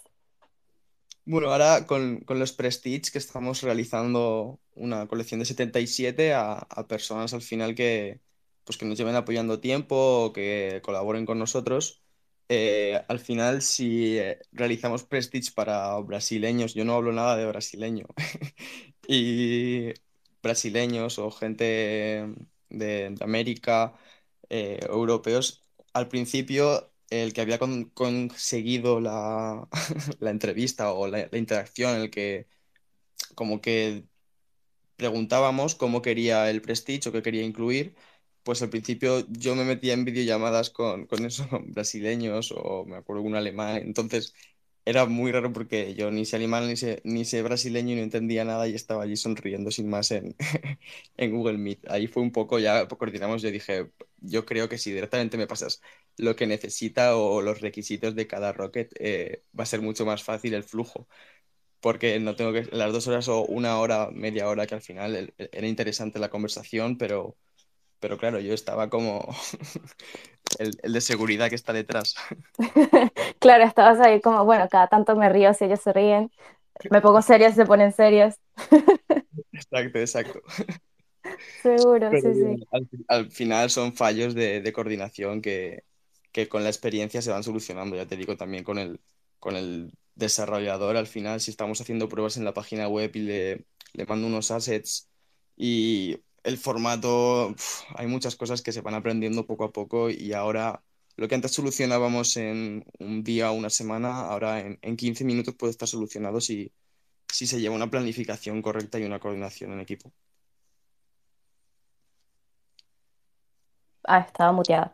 Eh, decía que, que, claro, que además cuando uno se junta con cosas que son tan como creativas, ¿no? Eh, también hay más caos, por decirlo de alguna forma, que cuando es tal vez un negocio más tradicional.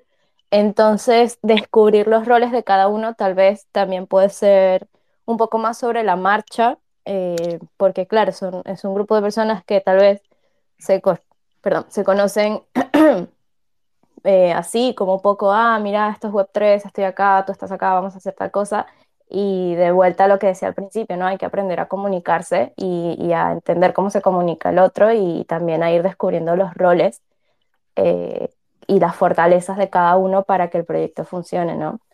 Em, ¿Y cómo es tu proceso creativo, además de Soul Rockets? Bueno, o sea, también en Soul Rockets me gustaría saber un poco más sobre lo que tú haces y después también la, misma pregunta que le hice a Toña, eh, tu vida, en tu vida, quién eres artísticamente.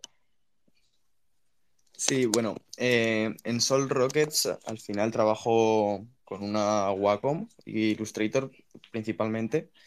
Y para la colección, que todavía no, no es, no ha salido, eh, lo más importante yo creo que es una, una retícula al principio y tener mucho orden con, con las capas para poder tener eh, en el sitio que quieres y, y cada parte para que el conjunto combine y que no haya ningún...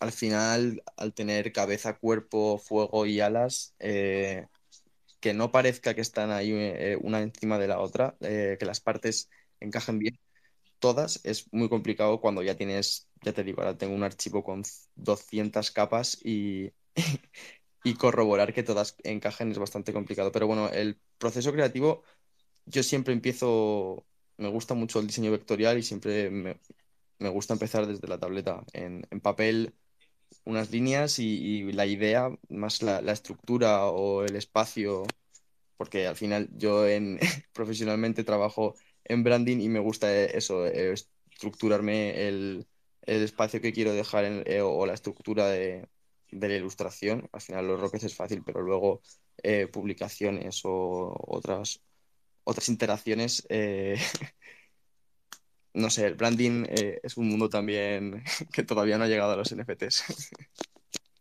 Sí, es verdad, el tema branding también está súper interesante. Creo que los que lo han logrado mejor han sido Bored Apes, que están a full, Doodles, y bueno, esos que son como los más conocidos, ¿no? Eh, sí. Y los Rockets, sí, dime, dime.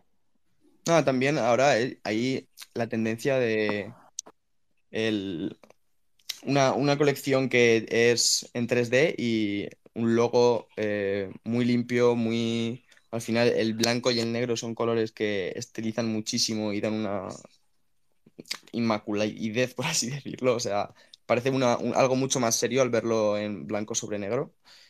Y, y ahí, se está creando... De hecho, pronto, secreto, iba a cambiar aquí la, la foto de, de Soul Rockets porque he hecho un icono nuevo y ya veremos qué os parece. Ah, buenísimo. Estamos viendo el branding de Soul Rockets en vivo. Me encanta. y, o sea, todos los, los, Rockets los estás diseñando tú. ¿Tú eres como el, el, líder o el encargado de la parte ilustrativa o también hay otras personas diseñando? Tema Rockets los hago yo luego a la hora de generar publicaciones. Eh, tengo, tenemos muchísimos archivos editables y se, podemos, pues eso, eh, ya hay una tercera persona, una, una, segunda persona que elabora el post con las condiciones de tamaño de pantalla, resolución y, y contenidos predefinidos que al final también es lo, lo, bonito que haya una dirección creativa, pero luego un equipo detrás que genere toda la, la identidad que, que es muy difícil de crear y de mantener, sobre todo. Ahora nosotros estamos creándola, porque todavía, eh, ya te digo, de cara a la planificación de eventos, eh, ahora los creativos de si quiero tener contenidos en metraquilatos, las expositorias, eh, los stands, los banners, el fotocall, la parte de, en la que irá el catering, cómo colocar qué logotipos en qué sitio, ahí entras en un mundo que va más allá del digital y de, de un NFT. Sí, claro, es un proceso muy extenso y por lo que veo ustedes están trabajando muchísimo en construir a la comunidad. Eh, y no sé si esta pregunta sea para ti, porque como sé que ya eres más bien parte de la, de la parte del arte, eh, pero quería saber cómo, o sea, qué opinión tenías eh, con respecto a eh, la comunidad que están creando, o sea, cómo la ves notas que es una comunidad que está muy activa, porque yo estoy viendo que tienen bastantes, bastantes personas interesadas en su proyecto y me gusta. Y quería saber cómo ha sido ese proceso. Eh, no sé si tienes como ese insight. Sí, aquí está también iFace si quiere añadir algo, pero al final es, es bonito el proceso de ver cómo celebramos el, los 77 miembros dentro del Discord y cómo hemos ido subiendo poco a poco eh, los altibajos y yo tengo ganas de ver un eso, un, un Rocket eh, ya minteado, pero Es el hecho de, al final, creo que el, usuario al que nosotros nos dirigimos, que es alguien que va a participar de manera activa en los eventos, eh, ya sea, pues eso, eh, eh, geográficamente diferente, allí está el interés de permanecer a la comunidad cuando realmente descubras lo que, la interacción y lo que puedes llegar a conseguir. No creo que una comunidad se, haga en nueve meses o un año, eh, al final es un proceso de, que tiene que ir eh, de manera exponencial o lineal o, como... No, creo que eso se, sea al final es lo más importante, pero tienes que tener muchas cosas en cuenta si quieres que funcione y no puedes, al final si te, si te obsesionas con la comunidad, necesitamos comunidad, necesitamos interacción, eh, no sé, los, los bots o, gente que intenta, al final se prueban todas las cosas, pero cómo generar comunidad real es algo que hay que tener interacción con todas las herramientas y al final, ya te digo, con las utilidades que se están eh, apareciendo, eh, van a venir oportunidades muy, muy grandes pronto que, tendremos que ir descubrir, que descubrir y, y es lo interesante ¿no? de esta tecnología. Sí, sí, es lo que, lo que mencionábamos también al principio, ¿no? De ese balance, eh, porque al final, eh, siendo un proyecto, eh, son también una empresa, ¿no? O sea, al final se, se mueve un poco con ciertos ritmos, más artístico tal vez, pueden ser más empresariales otros, dependiendo del tipo de, de objetivo.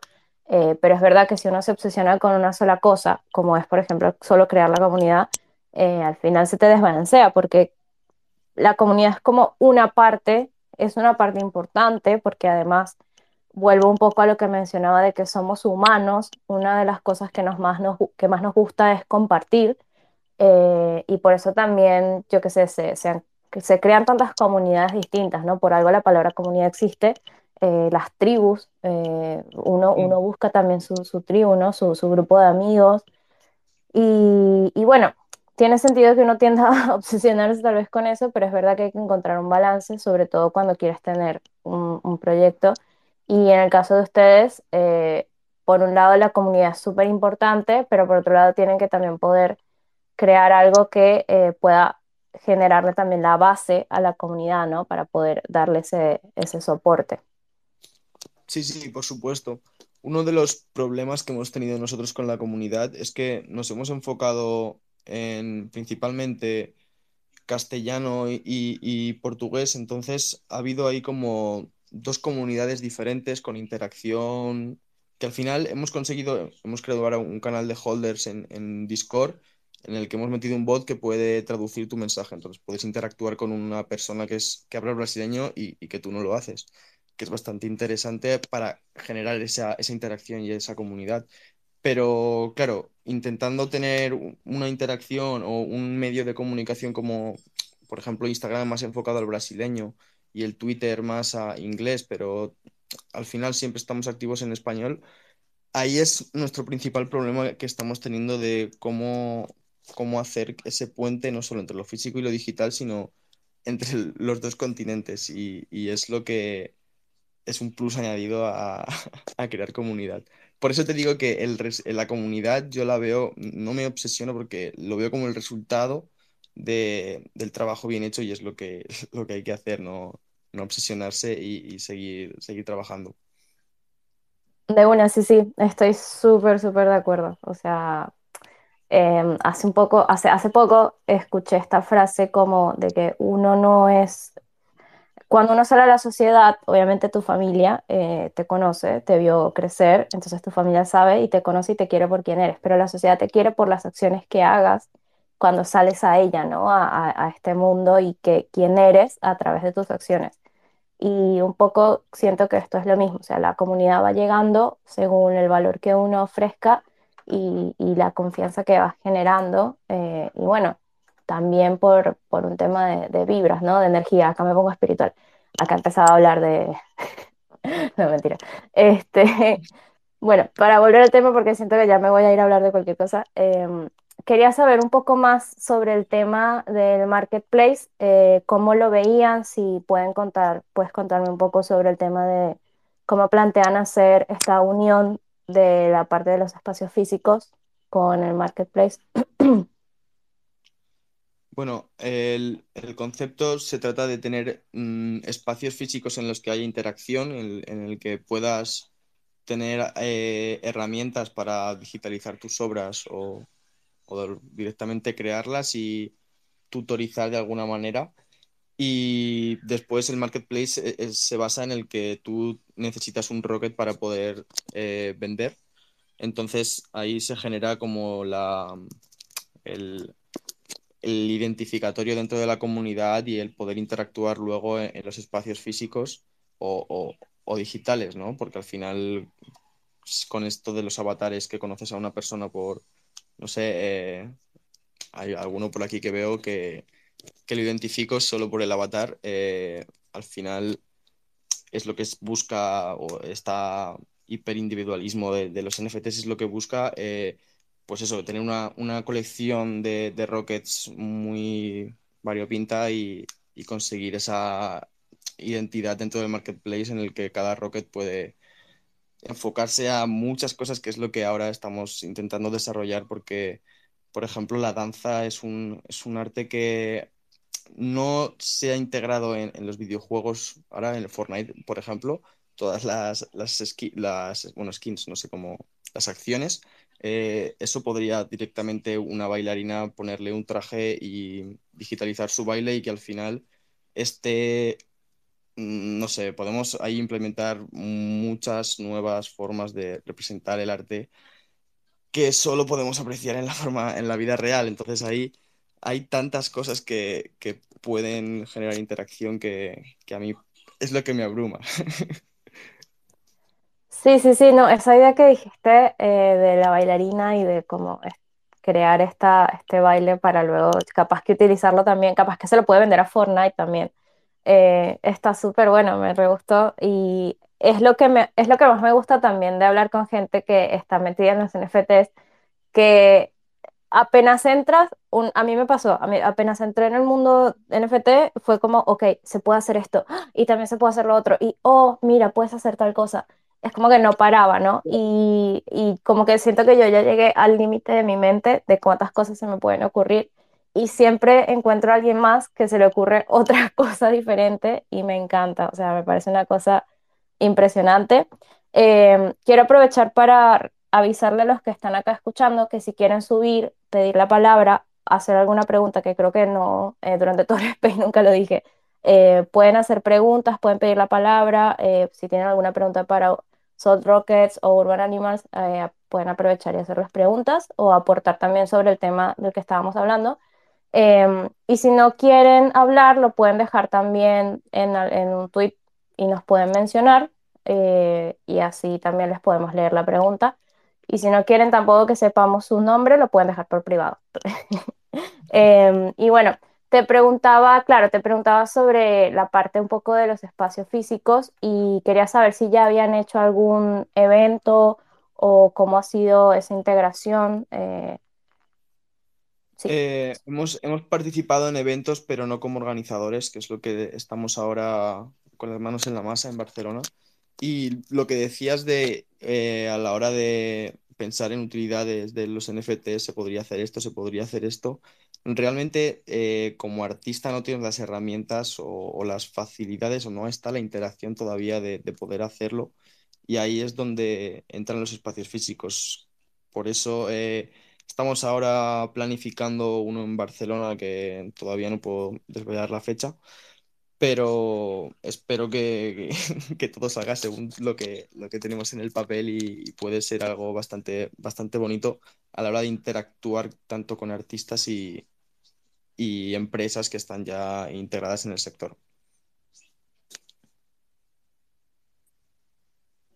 Buenísimo, me volvió a pasar que estaba con el micro muteado.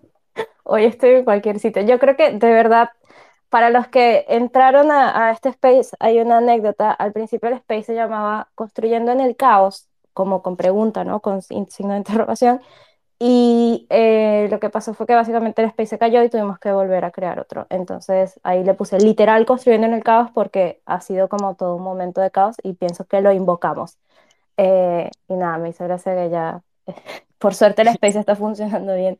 Em, está muy bueno lo que están haciendo, me gusta mucho y me gustaría también estar atenta a, a lo que hagan a futuro porque, como te digo, eh, como artista me gusta mucho la interacción de los espacios físicos y el tema NFT da muchos juegos. Por ejemplo, me imagino que algo habrán pensado también con esculturas eh, holográficas dentro de lo que puede ser holográfico en este mundo moderno, no tan moderno, ¿no?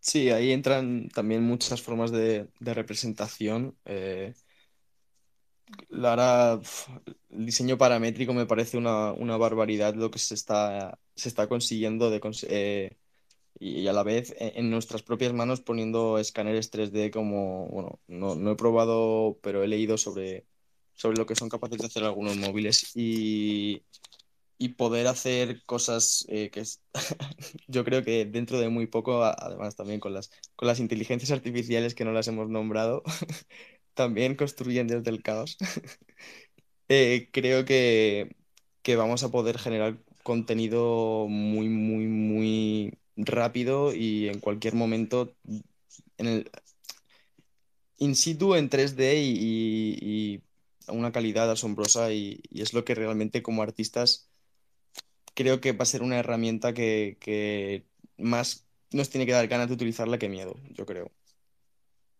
Sí, sí, sabes que he visto un montón de videos en YouTube de las inteligencias artificiales pintan, nos van a, eh, ¿cómo se dice? No, quitar el trabajo.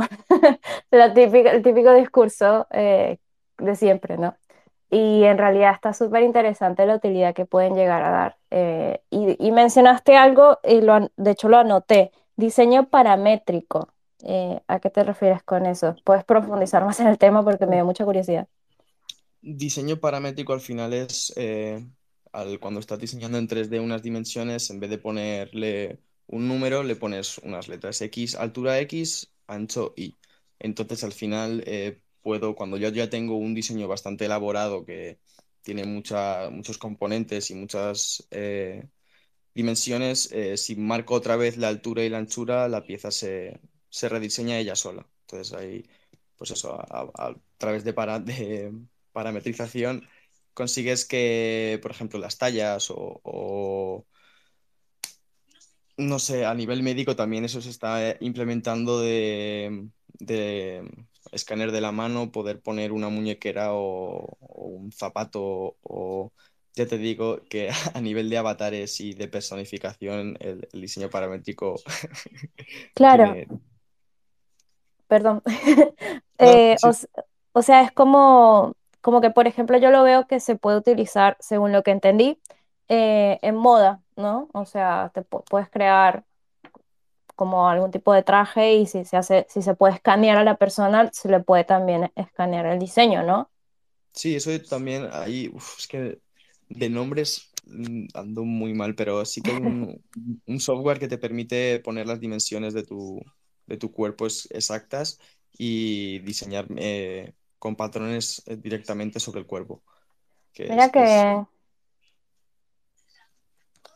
ya está, es el futuro, vivimos en una, en una distopía. Es que esa, esa frase es la que, se escucha por todas partes, ¿no? De, wow, esto es el futuro. Sí, sí, sí, tal cual, tal cual. Pero es que sí, o sea, lo es. Eh, es distinto a lo que pensábamos. Creo que pasó lo mismo que, obviamente es el futuro si lo vemos con ojos de, yo qué sé, de los años 90 capaz. Obvio que es el futuro porque es el futuro. O sea, el futuro que vemos nosotros ahora también va a ser una locura, pero yo qué sé, todo lo que se hablaba cuando yo era chica se está como dando, ¿no? De, de, alguna forma, lo, que uno veía en, la, en las películas, eh, películas capaz más básicas de ciencia ficción, ¿no? Porque igual después metes robots y creo que todavía no hemos llegado a esa época. Em, pero nada, no sé, eso es un viaje de todo lo que está pasando, es una locura. Sí, al final la, realidad superará la ficción, eso no me cabe. Totalmente. Bueno, wow, em, se nos fueron dos horas de Space y la verdad que la pasé súper bien. Ah, tenemos a Mauricio por acá que justo levantó la mano. Sí, no, lo que quería era, no me quería ir sin despedirme, pero ya ahorita tengo otro space ahorita a las 5, entonces quería era nada más decirles, bueno, a todos los que se conectaron a Sol Rocket, ya estoy en el Discord de ustedes porque me interesa varias cosas que están haciendo y, y todo lo que están haciendo, bueno, gracias a ti por invitarnos a este espacio, pues la pasé buenísimo y tener una oportunidad de no únicamente conversar de la colección, sino también conversar un poquito de, como dices tú, comenzaste con varios digamos, temas abiertos de construir en el caos, de todo lo que está pasando. Así que no me quería ir sin despedirme, pero quería decirte que la pasé buenísimo y que gracias por la invitación.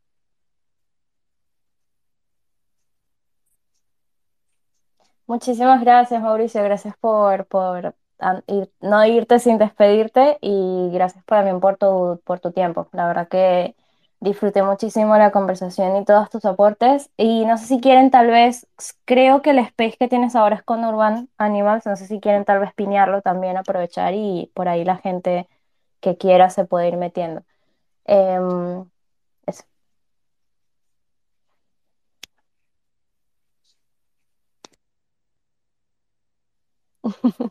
veo, que veo que los micros tipo aparecen, desaparecen, entonces como que se mutean y se desmutean y no sé si hablar o no. No, lo que yo iba a decir, no te quería interrumpir, pero sí, ahorita tenemos un, nos invitaron los de Frecuencia Paisa, los de Paisano Dao. No es organizado por Urban Animal, pero igual yo ahorita lo voy a, a, repostear, o sea, lo voy a retuitear aquí para quien se quiera meter, pero igual no quería, como dije, irme sin despedirme y también, ¿sabes? Decirle a las personas aquí de Sol Rocket y esto que, bueno, que estamos en contacto, igual que a ti, cualquier cosa nos estaremos hablando de nuevo y seguro nos estamos viendo en otros espacios. Un placer, un placer. Lo mismo digo, eh, estamos en contacto. Yo pondré, ahora estoy con la cuenta de Sol Rockets, pero os seguiré con mi cuenta de principal y, y nada, encantado de conoceros y nos vemos en el futuro, ¿no? Cuando sigue en el futuro que es ahora. para, para, para. Espérense que todavía no ha terminado. O sea, a mí me falta hacerte la pregunta clave eh, del space Em, y bueno, vi por ahí que Urban, eh, Mariana levantó la manito, ¿no quieres hablar antes? Sí, yo también quería agradecerles eh, y nada, que también me tengo que ir al otro, al otro space. Gracias, gracias, gracias, encantada de conocerlos, seguimos en contacto y nada, estoy curiosa de, conocer la respuesta de lo que le vas a preguntar, así que me toca escuchar el diferido. Gracias, Mariana, gracias por estar. Y sí, bueno, recordar que esto va a quedar grabado, así que quien lo esté escuchando por ahí ya tarde, pueden después buscarlo en YouTube o en Spotify.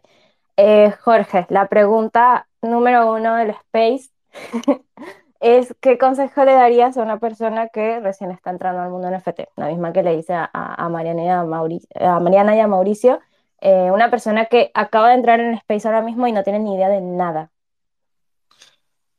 que no se agobie, que, que, esté tranquilo, que no trate de entenderlo todo, que, disfrute y que intente, pues eso, pasarlo, no sé, al final es un mundo que, puede llegar a, obsesionar y, ahí está, pues, pues llegar a ser un peligro, pero pero al final hay muchas herramientas que todavía están por descubrir. Eh, yo creo que la interacción que está viendo por ahora no es ni un 20% de lo que puede llegar a ser de como, como utilidad o como, como posibilidad dentro de aplicado a, pues ya te digo, la Web3 al mundo real en, nuestros dispositivos.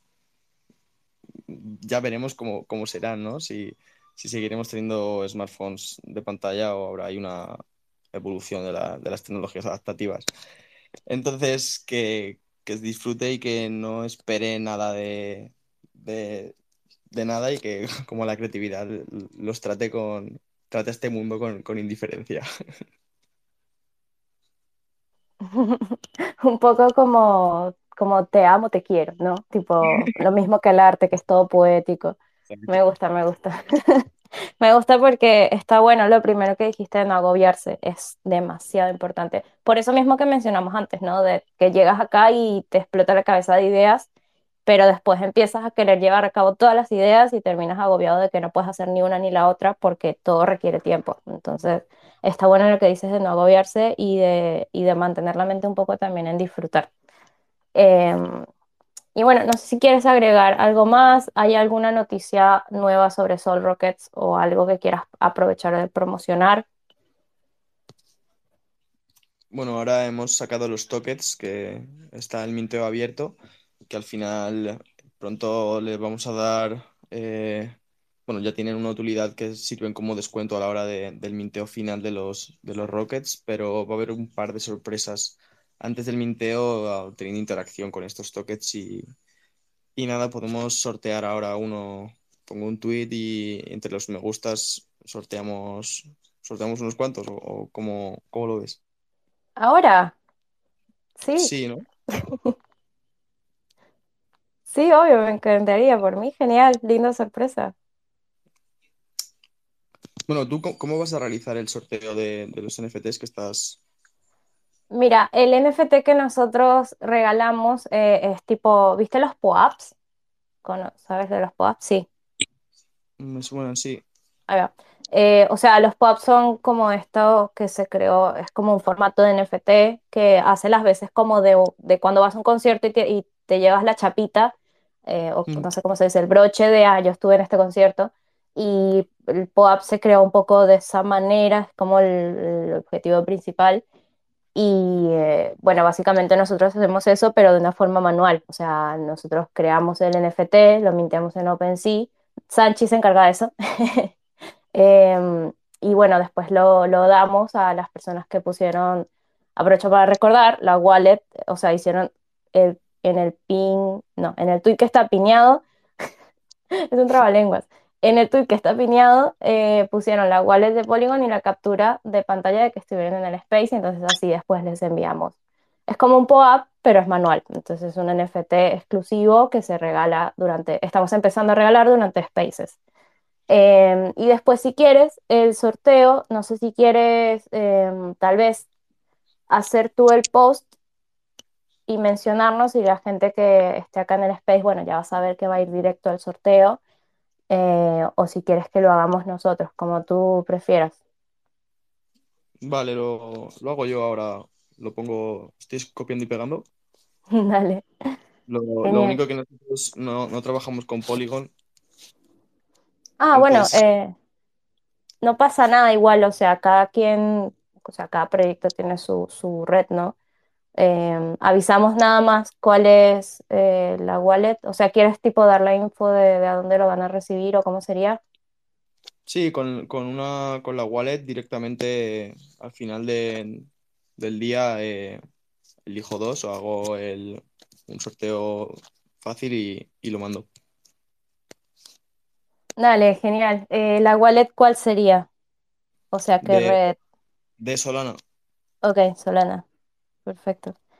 Ah, ese es un buen tema, es un tema interesante para hablar tal vez en un futuro space, cómo, cómo se manejan en Solana, porque he visto muchos memes de Solana caídas, Solana. Ahí podemos hacer eh, otras dos de space si quieres. Sí, de una. Em, bueno, ¿hacemos el, sorteo en vivo o lo dejamos anunciado y, cerramos? Como tú quieras. Mm, si quieres, eh, cuando lo vayas a dar, es que claro, eh, todavía no, va a haber interacción si lo publico ahora.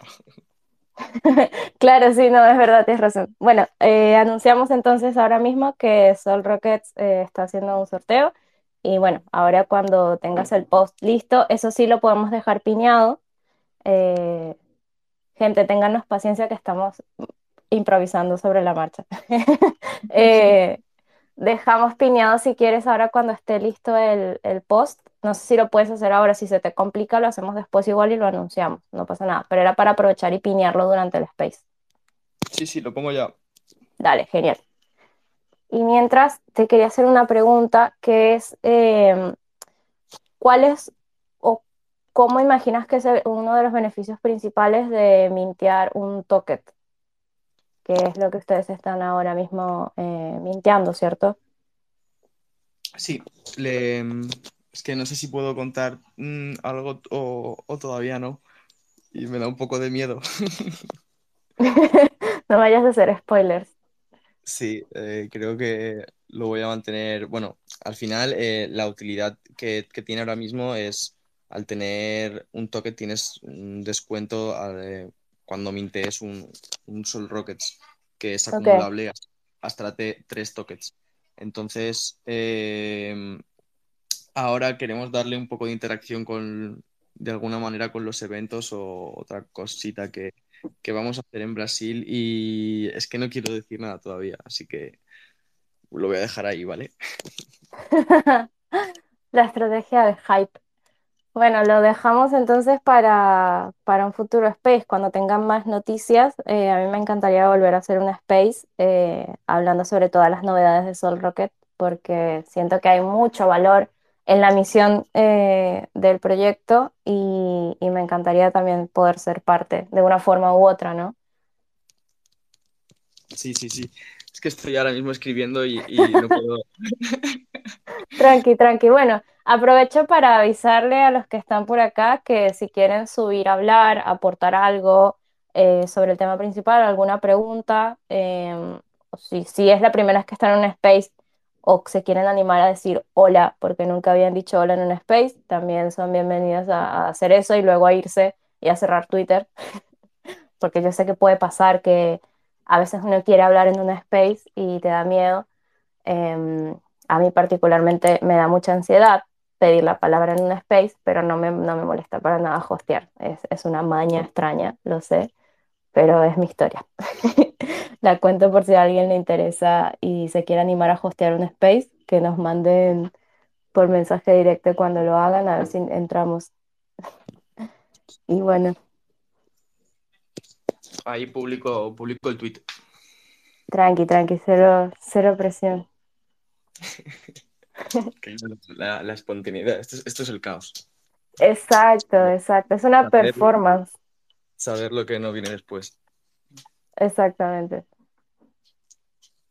Bueno, de hecho, el POAP de, o sea, el POAP en el FT que nosotros vamos a sortear, bueno, sortear no, a regalar hoy a los que hagan el, post, em, básicamente todavía no está listo, lo estoy haciendo yo acá con la tablet. Eh, y va a estar inspirado precisamente en el caos, va a ser un, helper caótico. Ya imagino. Relacionado con el caos. Sí, sí, sí. Hace falta, hay que abrazar el caos. No, no hay ni nadie que quiera decir unas palabras. ¿Algún... Están tímidos. Final, dos horas, ¿eh?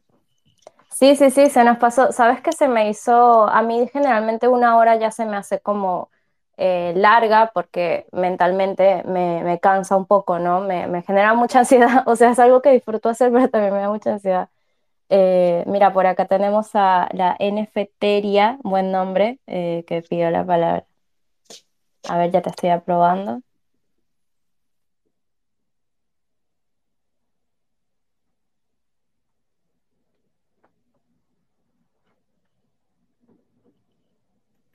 Listo, creo que ahí ya eh, deberías estar. ¿Qué tal?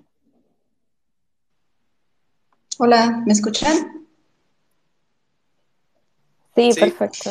Bueno, pues no sé realmente qué voy a decir. También soy, me cuesta luego hablar en los space y les agradezco que el empujoncito. Este, y pues nada, quería felicitarlos por, por los proyectos ¿no? que están llevando a cabo que sin duda se necesita un gran equipo porque son muchísimos aspectos los que se tienen que cuidar. Y bueno, les platico que, que justo también en la NFTería, que es un proyecto mexicano, específicamente nació en la ciudad de Morelia, Michoacán, México, y, y, pues estamos también este, aprendiendo, explorando, construyendo. Me gustó mucho esa palabra porque pues realmente es una construcción que no sabemos en parte para dónde va, ¿no? Es como, como imaginar como toda esta lluvia que decían que llega de ideas y que queremos hacer y que en algún momento nos sentimos también abrumados porque ya no sabemos hacia dónde va o cómo hacer las cosas, pero pues creo que siempre el trabajo en equipo es lo que va, es lo que sigue, aprender a trabajar en equipo, creo que es un tema importante. Y, y, pues nada, realmente, bueno, no tengo una pregunta, pero sin duda sí tengo mucha curiosidad con eso, cómo les ha ido trabajando en equipo o, o qué consejos podrían darnos a los que estamos entrando en, en este mundo de los NFTs. Y pues, pues eso, muchas gracias.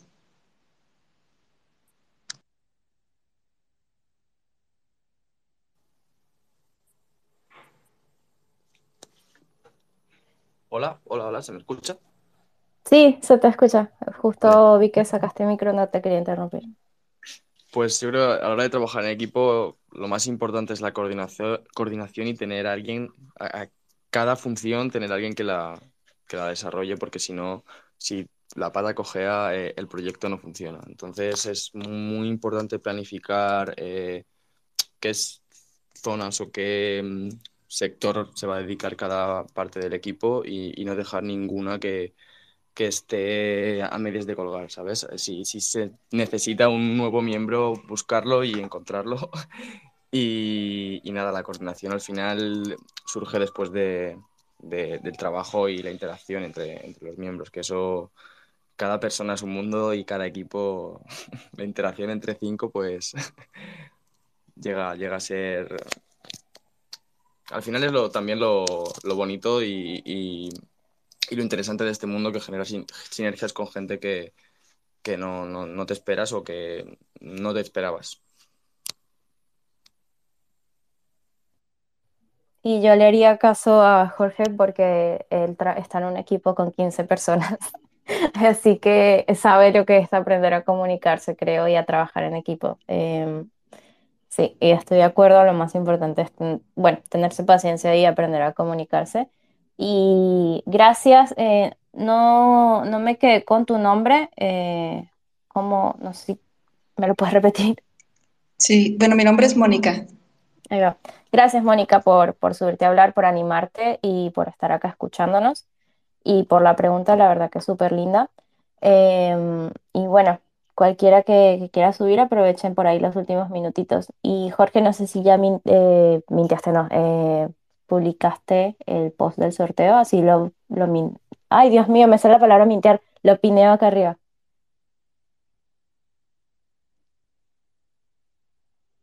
Hola. Hola, hola, hola. Sí, sí, lo, lo posté. Ah, súper. Ahí lo, lo, dejo acá arriba piñadito y así hacemos últimos minutitos de despedirnos. Ya, igual lo de, no sé, la, la mandar la, la, billetera directamente por Twitter lo, lo que puede llegar a, a, ser. No sé si esas cosas mejor mandarla directamente por, por no hacerla pública, ¿sabes? Hacer pública la billetera. Bueno, nosotros, o sea, realmente tu billetera es tu dirección y está pública en cualquier lado, ¿no? Eso es lo que yo entiendo de, de Web3. Eh, sí, sí, sí. sí. Sí, pero no sé, a la hora de participar en sorteos, igual la gente como que no dice, no sé, ¿sabes esta mmm, necesidad de saber lo que implica o lo que es cada cosa mm. que todavía no, no sé? Puede Ahí ser, sí. Sí, sí.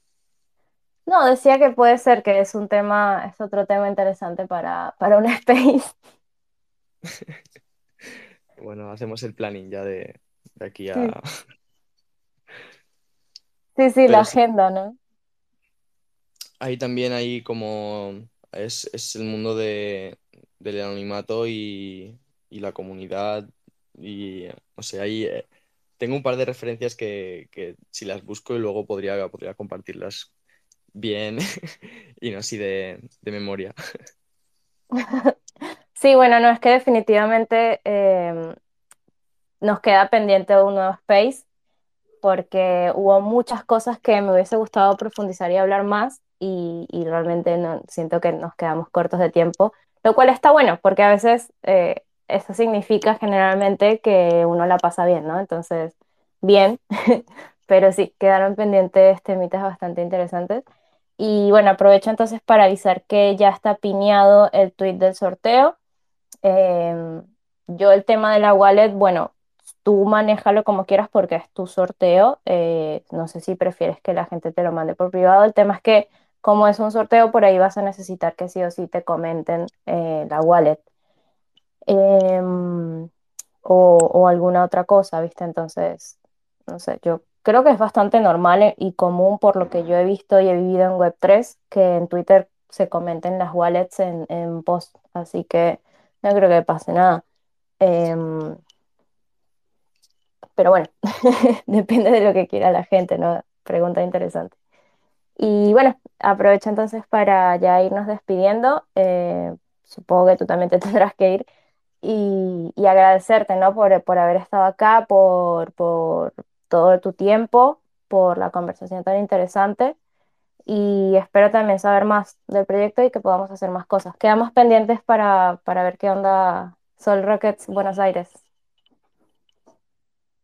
Perfecto, sí, sí, muchísimas gracias por, por invitarnos. Ha sido bastante interesante todo, el proyecto también de, de Animals y, nada, quedo pendiente para, cualquier tipo de, cosa que se os ocurra o que queráis que podamos hacer. Y lo de Buenos Aires, no te preocupes que, que tendremos informada. De una, genial. Bueno, muchísimas gracias, gracias a todos y les voy a dejar una de la canción eh, que nos recomendó las chicas de Urban Animals. Eh, hubo una que me gustó bastante, así que la voy a volver a poner. Y bueno, los dejo con, con la cancioncita y cerramos. Muchísimas gracias a todos por estar. Acuérdense del sorteo que está acá piñado al final y al principio de todo lo que está piñado tenemos el NFT que nosotros regalamos, em, así que pueden ir también a ese post. Creo que ya todos dejaron su, su wallet y su captura, así que bueno, muchísimas gracias y los esperamos en el próximo Space. El miércoles hablamos con Vinilo Versus, una banda venezolana que se está metiendo en el mundo NFT también. Y bueno, esperamos verlos por ahí. Muchísimas gracias.